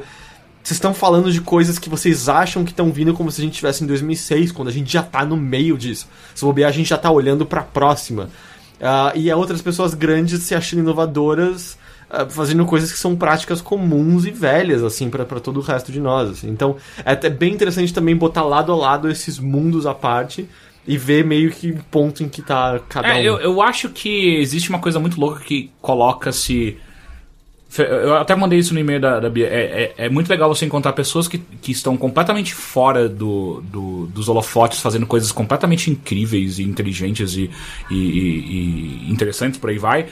E ao mesmo tempo, ele coloca no holofote pessoas que estão numa posição muito, muito alta que não fazem a menor ideia do que eles estão fazendo, ou pelo menos do que eles estão falando ali em cima do palco. E aí você fica muito. Porra, o mundo total não é meritocrático, né? é muito estranho. É, existem muitas pessoas falando coisas que, que são atrasadas e. Enfim, mas uma coisa que foi engraçada foi, foi, foi a comunhão que teve entre eu e, e- e Jovem Nerd é, na, no nosso, na nossa palestra. Foi interessante. Quer que eu explique do meu ponto de vista? Pode, pode, pode explicar. Não, porque era uma- um painel sobre Patreon, sobre. que- Porque até tinham até várias pessoas perguntando, curiosas, porque rolou o post lá com a moto. É, Ah, monetização. Estavam falando sobre. Qual post? Ah, tinha um, uns caras com uma moto dizendo, ó, tá aqui Teixeira, Te- Teixeira A Alexandre moto, e tal. é. Porque, então falando de Patreon, falando de maneiras de entrar dinheiro, e quando eu entrei tava curioso, porque o Teixeira tava muito quieto, ele não tava falando e tal. E aí estavam os caras de agência lá, ah, dando os discursos Em minha deles. defesa, eu era a única pessoa de bermuda, eu tava muito envergonhado. Eu achei É. que todo mundo tinha sacado qual o, o nível de calor que tava rolando, mas só eu. E- Mas não tinha ar-condicionado. Lá, lá dentro tava fresquinho. Tava. É, fazendo os discursos dele, falando, não, porque os criadores aqui estão fazendo o futuro, é diferente do que estão fazendo, e, mano, certeza que o dinheiro vai chegar em vocês, parará, parará. E aí, meio que a resposta do Teixeira foi, cara, seu discurso é lindo, mas eu bato em porta de agência e a realidade não é essa. Você tá dizendo que sim, a gente é o futuro, tá, mas pra gente isso aqui é presente e não tem dinheiro entrando em nós. E enquanto você era o cara que poderia estar dando dinheiro, vocês ainda estão dando dinheiro pra mesma coisa, sendo que logo antes ele tava falando sobre audiência da Globo, comparando a Globo com o Super Bowl e tal. E o que desarmou os caras foi que o Alexandre concordou, basicamente. Ele falou assim: é, não, é, é verdade. E o Jovem Nerd é enorme, é muito, muito grande. E aí, quando você tem um cara de um site enorme corroborando que, sim, por ser internet, eles ainda têm que passar por um esforço muito maior do que essa do que essa velha guarda que tem progressivamente menos relevância do, do, do, do que já tiveram, ah, meio que não há muito argumentos que você possa fazer contra. Porque eu, o tempo inteiro eu ficava com muito medo de ficar. Puta, se eu começar a falar tudo que eu quero falar aqui, vai parecer só que eu tô defendendo meu próprio, meu próprio negócio, sabe? Tipo, eu sou pequeno, alguém tem que no- me notar aí. E, eu- e o que eu sinto é sintomático no mercado inteiro, entendeu? Não é só porque a gente é pequeno que a gente tá se fudendo, ou que se fode. Foi- Mas só que todo mundo que mexe com isso, inclusive grandes, se fodem da mesma maneira, É, sabe? porque se você cresce, você precisa manter o, a sua Exato. empresa daquele tamanho. Exato. senão você começa a minguar e, e- Então a dificuldade continua existindo. Não é que você cresceu que você vai resolver os problemas. Exato. E, e assim, talvez tenha uma agência de publicidade com, as, com a qual as pontes estão queimadas entre ela e o Overloader. Possivelmente. Talvez. Mas Ah, assim, eu eu acho acho que que, a gente vai- se eu queimei alguma ponte, é uma ponte que nunca existiu pra que gente. nunca existiu. assim. Então e, tá tudo e eu bem. acho que foram mais ganhos do que perdas. Tanto que o Teixeira falou isso e foi a primeira vez do painel que rolaram aplausos, assim, espontâneos, do, do nada. Do público. E eu tava sentado lá do Gus e eu olhei pro Gus e o Gus tava, tipo, muito orgulho do meu menino. E o público em geral era composto de quê? De, de Então, eu foi- achava, eu tinha certeza absoluta. É tudo publicitário, social media, o caralho a quatro. aqui. Essa foi a beleza. É. Onde a gente percebeu que ficou muito claro que o Teixeira não, não destruiu as chances do Overloader ganhar dinheiro futuramente. Quando ele saiu, eu fui tentar falar com o Teixeira, ele foi abordado por uma massa. Porque claramente muitas das pessoas sentadas ali são pessoas de veículos de pequeno e médio porte, pessoas tentando criar algo novo, etc. E todo mundo corroborando, tipo, realmente, não há dinheiro pra nós. Não. É, é o, e, e o que dá raiva é o cara fazendo um discurso de. Não, não, é, vocês são o futuro. Só que do tipo, tá, mas eu não sei se eu posso ser o futuro daqui a um ano se não houver nenhum dinheiro chegando pra mim. E o melhor foi assim, a quantidade de podres que o Teixeira sabe de É, não, porque foi mais. muito engraçado. Os caras me pegando assim, tipo, ô, você não tá ligado? A galera que tava lá em cima, pô, tô processando esses caras aí, porque são um bando de filha da puta. Você ficava, ou eu não sei se eu quero escutar isso agora, sabe? Tipo, Teve- eu acabei de me colocar no holofote que esses caras vão, vão olhar pra mim se eu falar qualquer bosta, sabe? Teve um que foi muito engraçado que ele veio falar de uma network. Tipo, do nada, eu tô conversando com o Teixeira e só passa e, tipo, adorei o que você falou, tá fazendo parte de uma da Network X, eles são um bando de filha da puta, odeio. Ele foi embora, assim, ele só passou pra Voadora de sinceridade, sabe? Toma essa. Então foi, foi, foi bem curioso e, e bem interessante. Eu pessoalmente achei, claro, eu tenho certeza que tem outras pessoas lá que tiveram uma perspectiva diferente.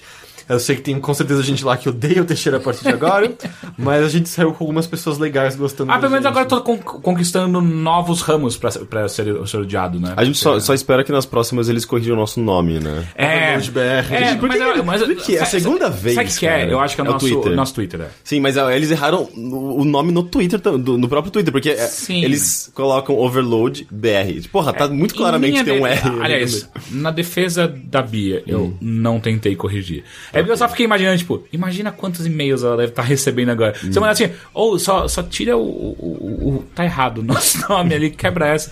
Hum. Deixa assim, porque se você procurar Overload BR, você vai achar gente. Então, tipo, ok, eu, eu consigo viver com isso, sabe? É, eu espero que ache. Sim, sim, mas e, e aí foi interessante, assim, outros pontos é, levantados foi que, justamente falando, tipo, ah, essas agências querem essas mídias diferentes, aí o, o Teixeira puxou o Alexandre e falou, tá, me diz uma coisa, Alexandre, você tá fazendo isso há 10 anos, em quantos lugares você tem que entrar até hoje e explicar o que é um podcast? E eu sei que tem pessoas ouvindo a gente que também são podcasters, também são jornalistas, Vivem e, isso. e com certeza sabem exatamente disso, assim, e... E de novo, o Alexandre foi lá, foi lá e corroborou. E aí o que deu, o que chama um pouco a atenção é que termina com esse publicitário dizendo: continuem criando, continuem criando.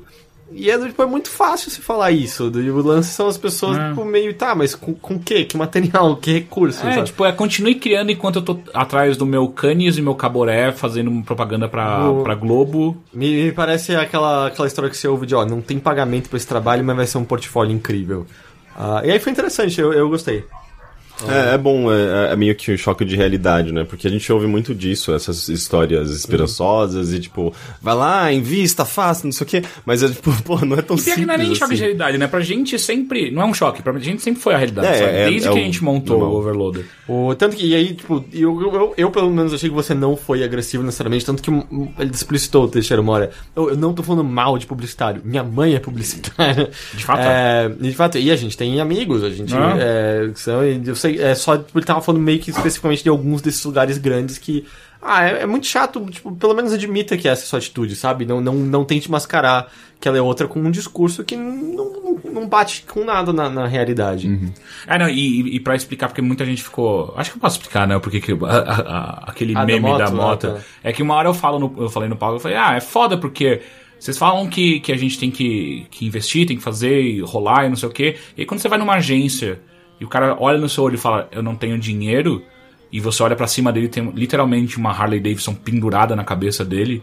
Fala, "Co- como assim você não tem dinheiro, saca? Tipo, você- tem dinheiro, você não eu- quer investir. É isso que eu ia falar, esse é o É. Alexandre entrou nessa hora, tipo, ah, você tem dinheiro, você não tem pra mim, né? É. E aí fica só um discurso é, demagogo, sabe? De. Ah, cara, a gente tá passando pela mesma coisa. Não, não, não tá, sabe? Tipo, sua agência tá, no, tá num puta prédio do caralho, numa, numa, numa zona de alto padrão de São Paulo. Você não tá no mesmo nível que a gente, sabe? Isso não existe. Obviamente, é, você tem que entregar resultados e por aí vai. Só que é, eu acho que falta sinceridade no discurso. Tipo, ah, ou na boa, essa marca não tem nada a ver com a gente. E é isso que me incomoda, sabe? Tipo, pô, joga real. É, Fica mais fácil pra todo mundo, sabe? Enfim, eu, eu achei que foi mais positivo do que negativo, eu tenho certeza que tem pessoas que, se é que elas lembram ainda, eu tenho também acho que É. devem esquecer logo em seguida. Eu também acho. Ah, mas se elas lembrarem, com certeza não gostam do Teixeira. Uhum. Ah, mas se ela vir, né? É, se você, você Ah. não pode morrer sem fazer alguns inimigos, né? É, né? Tem algo muito errado com pessoas que todo mundo gosta só. Eu lembro que o Christopher Hitchens falava isso do, do, do Clinton. Tipo, Ah, é? Ninguém fala mal dele. Tem algo muito errado numa pessoa. Se você tem e tem, tem qualquer- realmente. Tipo, alguém que só é agradável a todos, ah, claramente não tá sendo sincero. É, Claro, claramente tipo, há se muita- você tem atitude, se você tem opinião, você vai Exato. desagradar alguém. Exato, é, se você agrada a todos, você é falso, basicamente. É, e, e sei lá, eu gostei. Eu achei que o YouPix foi super bem organizado. Eu achei que, como você falou, eu acho que o que é o espaço da internet e a sua gama total foi melhor representada Sim. lá. Eu achei só uma pena que o, quem quiser ver os vídeos tem que É, pagar. então, eu queria até conversar com a Bia, cara, porque assim, o, o sistema foi, é, não era aberto ao público, e era só quem comprava o stream podia assistir ao vivo as palestras, e depois on demand, tipo, ficou liberado É, pra quem e assistia. ficou. São 350 reais, não era isso? É, Eu- é caro, É caro. é não caro. Não é um dinheiro fácil de. É, e aí eu fico me perguntando, pô, será que não vale a pena, até pro próximo, Tipo, você liberar isso depois de um tempo, daqui seis meses, sei lá, você libera essa, esse negócio pra todo mundo assistir, pra, tipo, a hora que você perdeu em não, não assistir isso, em, em não comprar isso. É, eu sei que o, o GDC Vault, por exemplo, ele, ele tem alguns vídeos travados, mas alguns são abertos. Ele seleciona e... alguns até pra te atiçar a querer Exato, é. né? Faz E- sentido. mas ali, ali também, tipo, tem um acervo muito grande, sabe? Tipo, de todas as edições antigas, então ali compensa. Não sei se você consegue é, convencer alguém a pagar uma, uma, uma única edição. 300 conto, né? É muito caro. É, é pesado. Mas, enfim, eu, eu, eu acho que. Se, se, se continuar nesse nível, assim, eu acho que é- é- é- tem tudo pra ser um evento que cresce, sabe? E de em relevância, principalmente. Teve uma. A gente tentou também um painel lá do. Ele era executivo de marketing do Facebook. Acho que era de marketing, head de É, marketing. mas infelizmente esse daí tava abarrotado. É, esse foi o. Foi o primeiro que eu tentei entrar e não deu. É, tipo, tava lotado. muito, muito cheio. Mas foi legal, foi um, foi um evento agradável, eu gostei. Então vamos. Ah, e ainda tinha o Nintendo 64 com o Mario Kart na porta. Por quê? Eu não sei, eu só sei é que. da eu... Bia. Ah, é? É dela eu sei- mesmo. Eu sentei e fiquei jogando Mario Kart lá com o. Porque, porque foi a mesma coisa. É, é, foi o mesmo videogame que ela levou no. Na Comic Con Experience ano passado, que eu joguei com o PC Siqueira. Eu sei. E era. é- é- eu falava assim, mas Bia, não tem outro jogo pra gente jogar? Não, não, é que esse é meu. Eu falei, ah, então, então tá bom, pode ser esse. É, então vamos para os e-mails que você pode enviar para bilheteria.overloader.com.br ou então no ask.fm barra bilheteria. I Are you alright?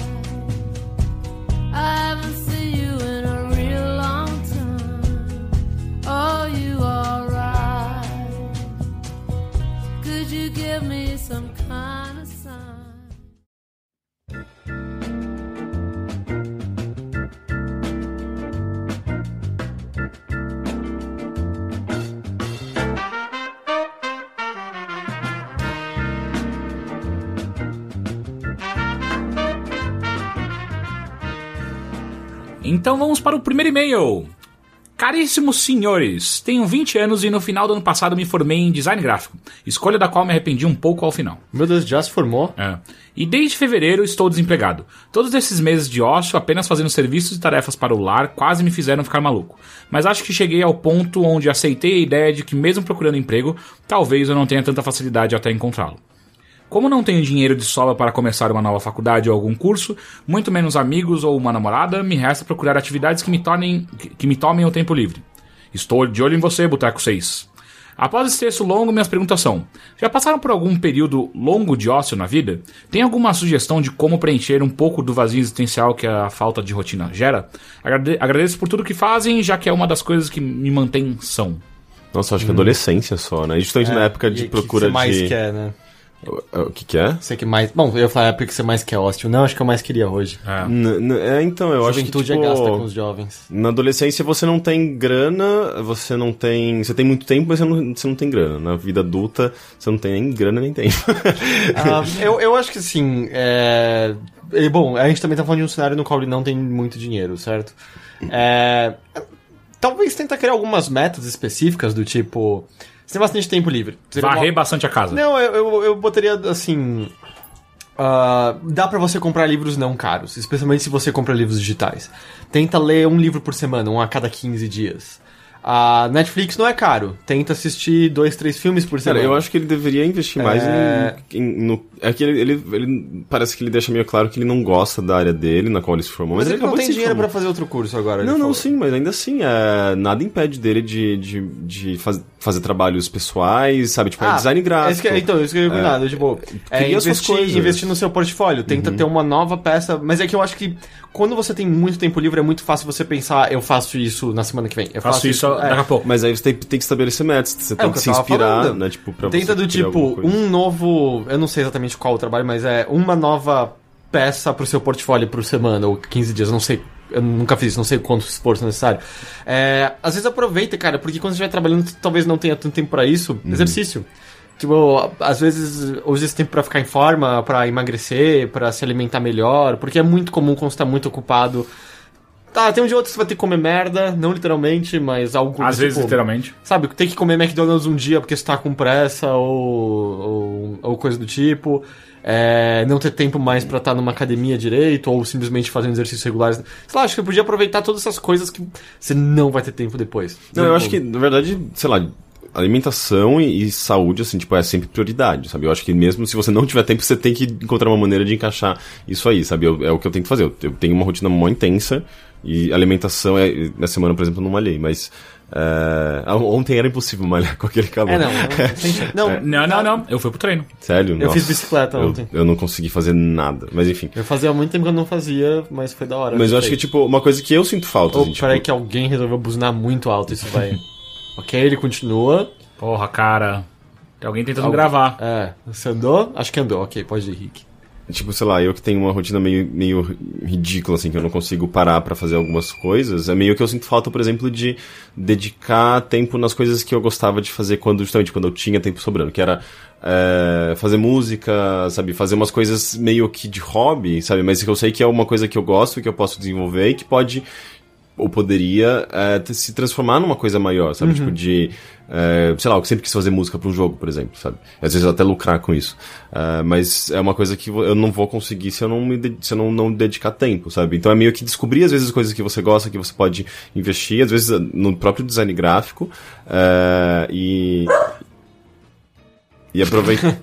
E aproveitar que você tem esse tempo pra você fazer isso, porque depois, quando você estiver fazendo, sei lá, um, um trabalho, às vezes você não tem tempo, às vezes você não tem energia pra se dedicar a essa, essa coisa sua, sabe? Então, acho que vale. Sim, é, investir. então, justamente, é, às vezes você vai ter até. Você pode ter algumas horas sobrando por dia, mas às vezes você não vai ter a energia necessária por isso.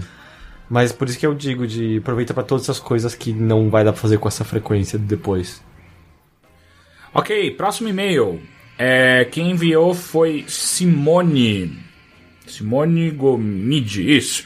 Oi, queridos, no último episódio alguém comentou que quase não É houve pod- Silvia, tá? Eu tô lendo Silvia. aqui. Como ele leu Simone? É porque antes eu tava só de memória, depois eu abri. Ah, Oi, queridos, no último episódio alguém comentou que quase não houve podcasts brasileiros. Fiquei curioso em saber quais podcasts gringos vocês ouvem. Dicas, por favor, sou ouvinte há pouco tempo do Bilheteria e estou adorando. Beijos. Com frequência, assim, os meus fixos são o Bombcast, do The Giant Bomb, o Beastcast, também da Giant Bomb, ah, o Penn Sunday School, que é do Penn Gillette, né, o mágico, ah, o This American Life, que é mais sobre jornalismo em geral, que é da, da, da rádio, como é o nome da rádio? NPR, não é? NPR, acho que é isso. É. Ah, e aí eu, o tempo que sobra eu tento encaixar uma coisa ou outra. De vez em quando eu ouço o Match 3, que é um podcast de games da, do Patrick Klepek, da Gita Jackson e de um outro cara que eu não lembro o nome. De vez em quando eu tento ouvir o Smartest, Ma Smartest Man in the World, do Greg Proops, que acho que alguns devem lembrar dele como aquele cara que parecia um Goblin que fazia o Whose Lines It Anyway. Na verdade ele ainda faz, acho que Whose. Lines It Anyway. O que mais que eu ouço? De- Eu, de vez em quando eu ouço o, o podcast do pessoal do Kinda Funny, ah, mas eu não sou muito fã do podcast deles. Eu também não. De vez em quando eu ouço Wait for Play, que é de uns tradutores de games que moram no Japão, então eles volta e meia têm perspectivas interessantes sobre mercado japonês e coisas da cultura. Mas eles não falam coisas de empresas internas, assim. porque Ah, já, não, já teve aquele que eles- cara da Nintendo que ele é, foi não, coisas demitido, que, por é, exemplo. Eu, eu acho que nem- coisas assim da Nintendo nem eles sabem tanto, porque os jogos da Nintendo é a Nintendo que, que traduz, né? Eles já Uhum. traduziram jogos para plataformas da Nintendo, mas... Ah, e eles também começaram recentemente a levar jogos pro Japão daqui. Eles traduziram pro japonês o Rogue Legacy, por exemplo. Muito legal. Ah, que mais que eu ouço? Ahn, Acho que são mais esses que eu falei, não tô me lembrando... Rick, tem algum? Hum, geralmente eu ouço podcast de música, mas assim, é meio. Sei lá, eu sigo alguns canais que eu gosto no, no SoundCloud e vou ouvindo meio que aleatoriamente. Eu não tenho o costume de, de ouvir todos, a periodicidade. E também é mais. Me ajuda, tipo, a conhecer algumas coisas, sabe? Tipo, não é podcast falado, mas eu gosto do Mixmag, Fact Magazine. Ah, Brasileiro eu comecei a ouvir, tipo, há pouco tempo Mamilos, que eu tô gostando, mas eu não tenho muito costume de ouvir podcast, né? Meio que tô tentando pegar esse hábito assim há pouco Você tempo. não gosta, por exemplo, sei lá, tá lavando a louça, limpando a casa, põe, você prefere música nessas Então, eu sempre, eu sempre ouvi mais música, assim, mas por alguma razão eu tô tentando. Sei lá, tipo, eu ouvi alguma, al- al- alguns podcasts recentemente e eu fiquei, tipo, tá, eu acho que eu poderia fazer isso mais vezes, sabe? Então eu tô E- tentando pegar esse hábito. Ah, e não, lembrei agora 99% Invisible. É o que eu ia falar na minha lista. Ah, tá, Olha que é muito, roubou. foi mal. Que é muito legal, é sobre design, acho que pode ser que é sobre design em geral. Então, mas aqui. Cada vez mais ele, ele abrange design de uma maneira, De uma maneira tão, diferente. tão ampla, né? Existe uma coisa meio design histórico, É, talvez é, seja. é. Porque às vezes ele pega a história de um produto e de onde veio a mística em torno dele. É, o Ouija Board é um dos mais legais que, É. que eles já fizeram. Muito, muito legal. É. É, e, claro, o Night Vale. Night Vale, sim. É, então na minha lista tá o 99% Invisible, ah, o Invisibilia, que agora ele, ele tem uma, uma temporada gravada, que são duas jornalistas muito, muito legais. Elas saíram, da, se não me engano, saíram do This American Life pra montar o Invisibilia. Eles gravaram uma temporada, pararam, eles estão pra voltar. Ah, tem o Lore, que é um podcast de histórias. É um cara que conta histórias de terror, desde histórias que são hum, é, é, folclore regionais até histórias inventadas que ele, ele mesmo escreve. Ah, é bem legal. É, tem o Radio Lab, que é muito, muito foda, que é um podcast de ciências muito legal, muito divertido. Ah, que mais? Ah, tem o Risk, que eu, eu descobri recentemente. Ele é basicamente, se você pega o This American Life, pega histórias mais pesadas que o This American Life aborda, de maneiras ainda mais, mais viscerais tal. Ele, ele é um pouco mais cruzão do que o This American Life. O This American Life, eu sou apaixonado por esse podcast, puta que pariu, como eu gosto do This American Life. O Night Vale, que eu também gosto. E, eu- e o Night Vale se tornou a coisa que me faz dormir. É muito bom você colocar pra dormir ele. Ah, E o Hardcore History, você não ouve mais? então, o problema do Hardcore History é que eu preciso pagar. Ele tem liberado três temporadas e aí depois dele você tem que começar a pagar. E. Ah, eu não tô no- exatamente no momento pra pagar alguma coisa. Ah, Serial tá pra voltar, né? Segunda temporada, né? Segunda temporada de Serial, eu tô maluco atrás disso. Vai ser, acho que vai ser muito foda. E você viu que eles postaram um que poderia ser, né? O próximo. Parece que vai ser muito foda, cara. É porque eu sei que eu doei dinheiro pro This American Life recentemente, quando eles estavam pedindo, e em parte era pra, pra isso. Pro Serial? Eu acho que era pra tudo da rede É. deles, assim. Apesar que eu acho que era mais pro This American Life, né? Uhum, É, e eu até esqueci, alguém me passou outro dia um nome de um podcast que é sobre literatura. Mas eu não anotei. Tem um que chama- um que eu foi escutava- engolido pela, pela, pelas mentions do Twitter. Um que eu, escutava, que eu escutava mais chama The Truth. É bem legal, que é os caras meio que faziam uma radionovela. Eles pegavam uma história real ou fictícia e contratavam atores pra, pra, pra fazer a radionovela. É bem foda. Ah, e é isso. Ah, próximo, próxima pergunta. Ah, tá, eu achei que tinha acabado. Ah, só um segundo aqui. Caralho, sé- sério que meu celular fez isso agora? O que, que ele fez? Ele saiu do e-mail que eu tava. Ah, Tem vamos um lá. hospital por aqui?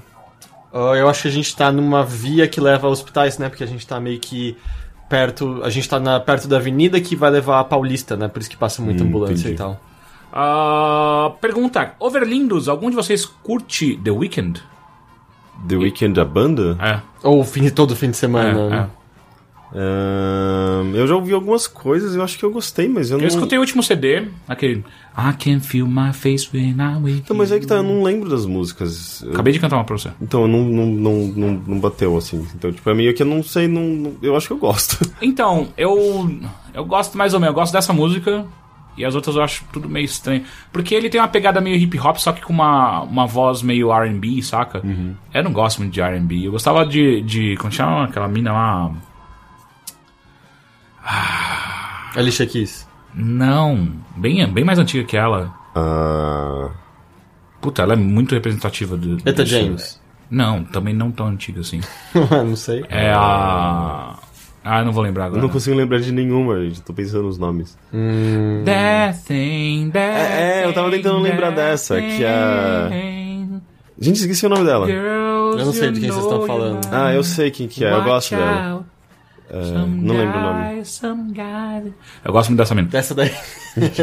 Põe o Shazam bem perto do seu É, que eu microfone. acabei ou, de cantar. ou. Como é o nome? Soundhog, não é? Sound, Sound Ho- Soundhog. Soundhound. Soundhound. é. Sound. E é um, é um cachorro, não um porco. É, é, é. é. Porcos não são muito bons pra, pra identificar música, Eles têm um olfato incrível. mas não pra música. É, ok. Se fosse uma trufa que você estava cantando, ele achava na hora. Próxima. Eu nunca fui no teatro. Na vida? Na vida. Gente. Ontem uma amiga me convidou toda a lista do Facebook para assistir uma peça em que ela fica nua. Sim. Não, pera, o quê? Claro que tem um contexto, mas teria problema se eu fosse só pra ver pelada? Tô precisando. A intenção é essa. Ou seria babaca da minha parte? PS, lá eles servem vinho. Cara, Gente, vinho nudez, tá tudo já certo, pode ir. Sim, mas. Mas só pra isso? muito Só pra errada, isso? né? De boa, ele nunca foi num teatro. Ele, e a primeira vez que ele vai é pra ver uma garota pelada? Qual loser Cara, você o é? incentivo inicial tem que ser um. Não, não, é tipo, desculpa, é muito escroto. A maior parte das pessoas se interessa por literatura só pra poder dar em cima de garotas. Tá, também. desde que você perceba que teatro é uma possibilidade, é acessível, Exato. é interessante, vá. É, agora, não, não se limite a isso. Porque assim, por na real, você vai ver gente pelada em todas, porque teatro... Em to- é, todas? É, tea- teatro... Olha, você- isso é muito generalista, sabe? Tipo, é muito mas eu tô, preconceituoso. é generalista, mas eu, eu tô sei que é uma certo. piada recorrente, mas é tipo, é, não vamos. A base do teatro, Não vamos cara. pro- promover, é, tipo, desinformação. Tipo, todas as peças e Então a musicais gente tem que parar de gravar. que eu assisti nos últimos. Nos últimos dois anos, sei lá, tipo, 10% tinha nudez. A base do tinha- teatro é nudez. O que vem depois disso são pessoas se masturbando em público, pessoas fazendo xixi em público, Cagando. pessoas simulando sexo. Mas nudez tem em todos. Porque se não tem nudez, não é teatro, é cinema. E. Eu gostei disso. Então, mas. Quando é- o cinema tem nudez, era pra ser um teatro. Aí alguém ligou a câmera. É. Então quer Mas- dizer que aquele site é, Xvideos é basicamente teatro. Sim. Ah, entendi. É, mas, ah, sei lá, cara. Se, se vai servir pra alavancar você pra pelo menos ver uma peça, vai, porque às vezes ela é muito, muito boa. Só que também não desiste se ela for muito, muito ruim, porque ter gente pelada não é parâmetro pra uma peça ser boa ou não. Só quer dizer que é teatro. Próxima. Qual o nome do filme em que, o em que os protagonistas podem fazer um desejo para um milionário? No, come- no começo eles comem um jantar da hora e depois de entrar no jogo não pode mais sair. São duas crianças protagonistas. O mordomo está armado e não deixa ninguém sair do jogo. Quem fica por último ganha. não é o Would You Rather que você falou? Sim, inclusive eu anotei aqui. Ah, Como, você notou? como chama? O Would You Rather foi um, um filme que eu falei. Would e não é duas crianças? Eu pensei, eu pensei num filme chamado. é, Nossa, eu não lembro o nome desse. desse O Pest. Que o Não. John Leguizamo tem que entrar numa ilha complicando e... Caralho, esse filme é muito ruim. Muito ruim. Nossa, cara. Não, não lembro. Eu pensei, eu, na verdade, eu lembrei de um, um filme no qual. o Lauren garoto- Hill! O... Lauren Hill, exatamente. Porra! Lauren Hill! Porra, não veio do nada. Ah. Mas eu, eu lembrei de um filme no qual um garoto ganha um milhão de dólares, ele se passa por alguém chamado Macintosh. Porra, isso é muito velho. isso é SBT, saca? É, não sei. É, é, É, porque ele SBT. tem que fazer todas as compras em um dia. É, sabe? é, exato, ele ganha um cheque, ele tem que comprar tudo e ele gasta Cheque em muito branco. É, cheque, é o nome do filme, É o nome do filme, cheque em branco. Porra!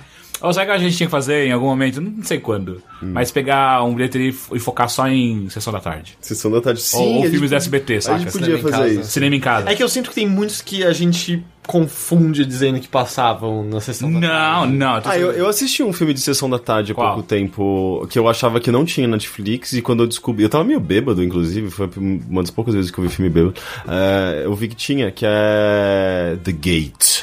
Qual que é esse? The Gate? Gate. É um filme dos anos 80. Daqueles filmes de. Que é um portal que saem uns monstros no quarto do garoto? Não, no, na, na- na- no quintal. E é legal porque é um daqueles filmes de terror pra criança, sabe? Sim. Como tinha muito, era muito comum, sabe? Ah, eu, eu comecei. Eu, eu assisti uns três ou quatro episódios de Goosebumps. Ah, Só Goose- isso, mas eu Goosebumps. assisti, tipo, três ou quatro vezes todos. Mas Goosebumps era bem infantil, sabe? Era. Esse Sim, filme sim, era sim, bem mais bizarro, era um pouco. Nossa, mas eu via Goosebumps Sinistro. e Clube do Terror todos os dias, eu amava. Não, não, tô falando agora, tipo, ah, semana agora. passada. Ah, tá, tá, tá, tá, agora. Ah, mas esse filme é. Aí que tá, você começa a. Eu, por exemplo, eu- eu você, quero- começa, você começa a ver que, na verdade, todos esses filmes eram muito ruins. Eu quero, eu quero muito reassistir, por exemplo, é, Aventureiros no Bairro Pro- Proibido. Ah, eu assisti há pouco tempo, é incrível nunca. É, então, eu- Você nunca eu- viu? Não. Eu assisti, só que eu não lembro. Ah, é muito bom. Esse eu preciso assistir é, Fuga de Los Angeles. Também vi há pouco tempo, é muito bom. Você anda vendo bastante filme da, dos, É que eu, anos 80. Ele eu viu vejo esses, cara. eu vejo esses filmes regularmente, porque eles são bons.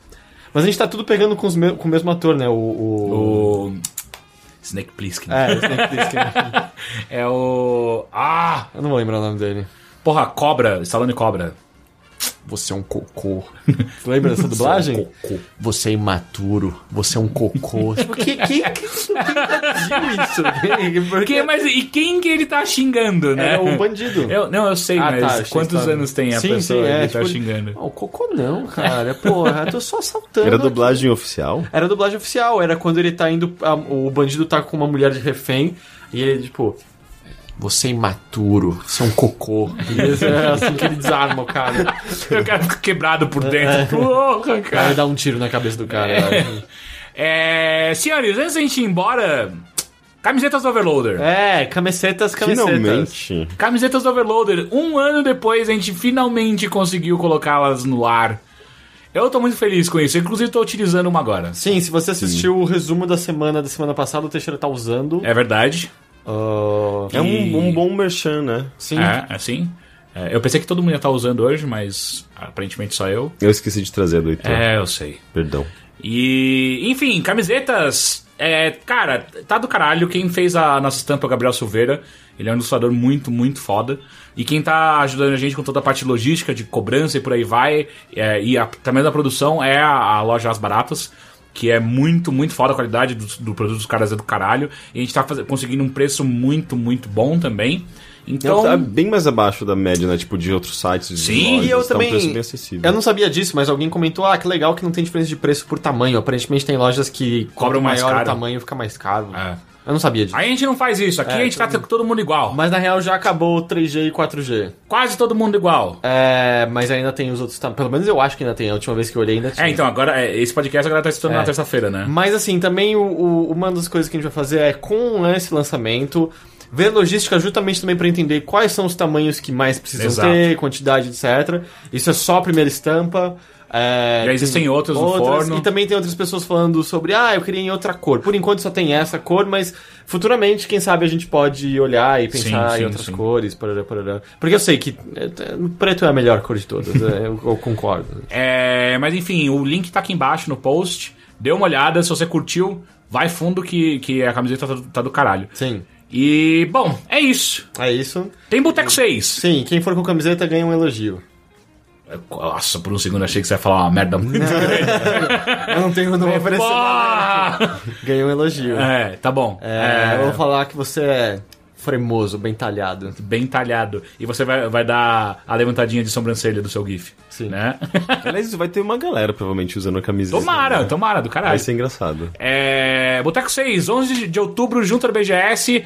é, convites à venda. Eu esqueci de um negócio. Que? É, assinantes de um certo tier de Patreon tem desconto nas camisetas. 10%, e não só na nossa, Isso na loja é inteira. na loja inteira das baratas. Então, se você por um acaso olhou outra camiseta que você curtiu Coloca lá, tudo no carrinho usa o mesmo porque é um cupom. cupom pra um carrinho só, não é? É, é. Então, então, Coloca tudo lá, É, aproveita que a gente tá tirando esse desconto e vai fundo. mas vai ter calma também porque a gente tá em crise. Não Né? vai gastar mais do que você pode gastar. E é isso. É, informações de boteco e camiseta estão aqui no post. Se você tá, tá no celular, abre o post do celular que tá tudo com link. É, Eu sou foda, eu consigo fazer isso também pra vocês. Então é só você clicar aí e tá tudo vendo. Beleza? Senhores, muito obrigado. Muito de nada. E até a semana que vem. Tchau. Tchau!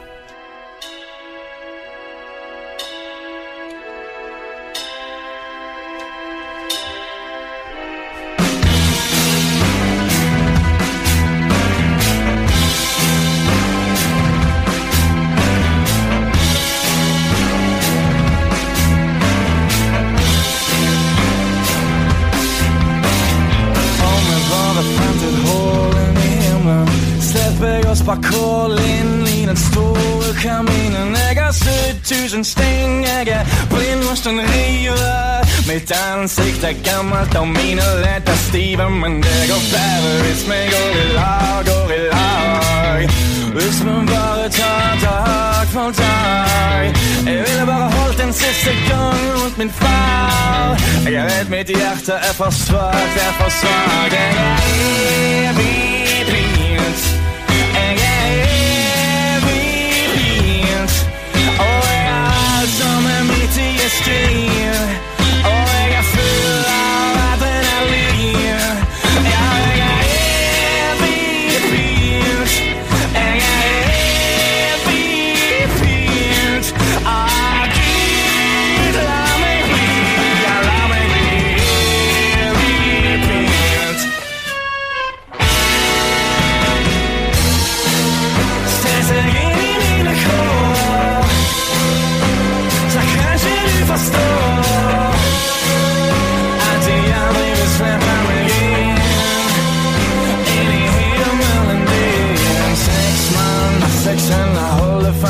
fast Ingen lekken som en nestemann på lista Og snart er det min tur. Kvelden er omme. Men ingen kan fortælle mig går 10 og så kommer. Men Det går bedre hvis man går i lag, går i lag. Hvis man bare tager dag for dag. Jeg ville bare holde den sidste gang hos min far. Men Jeg ved, mit hjerte er for svagt, er for svagt. Jeg er evig pint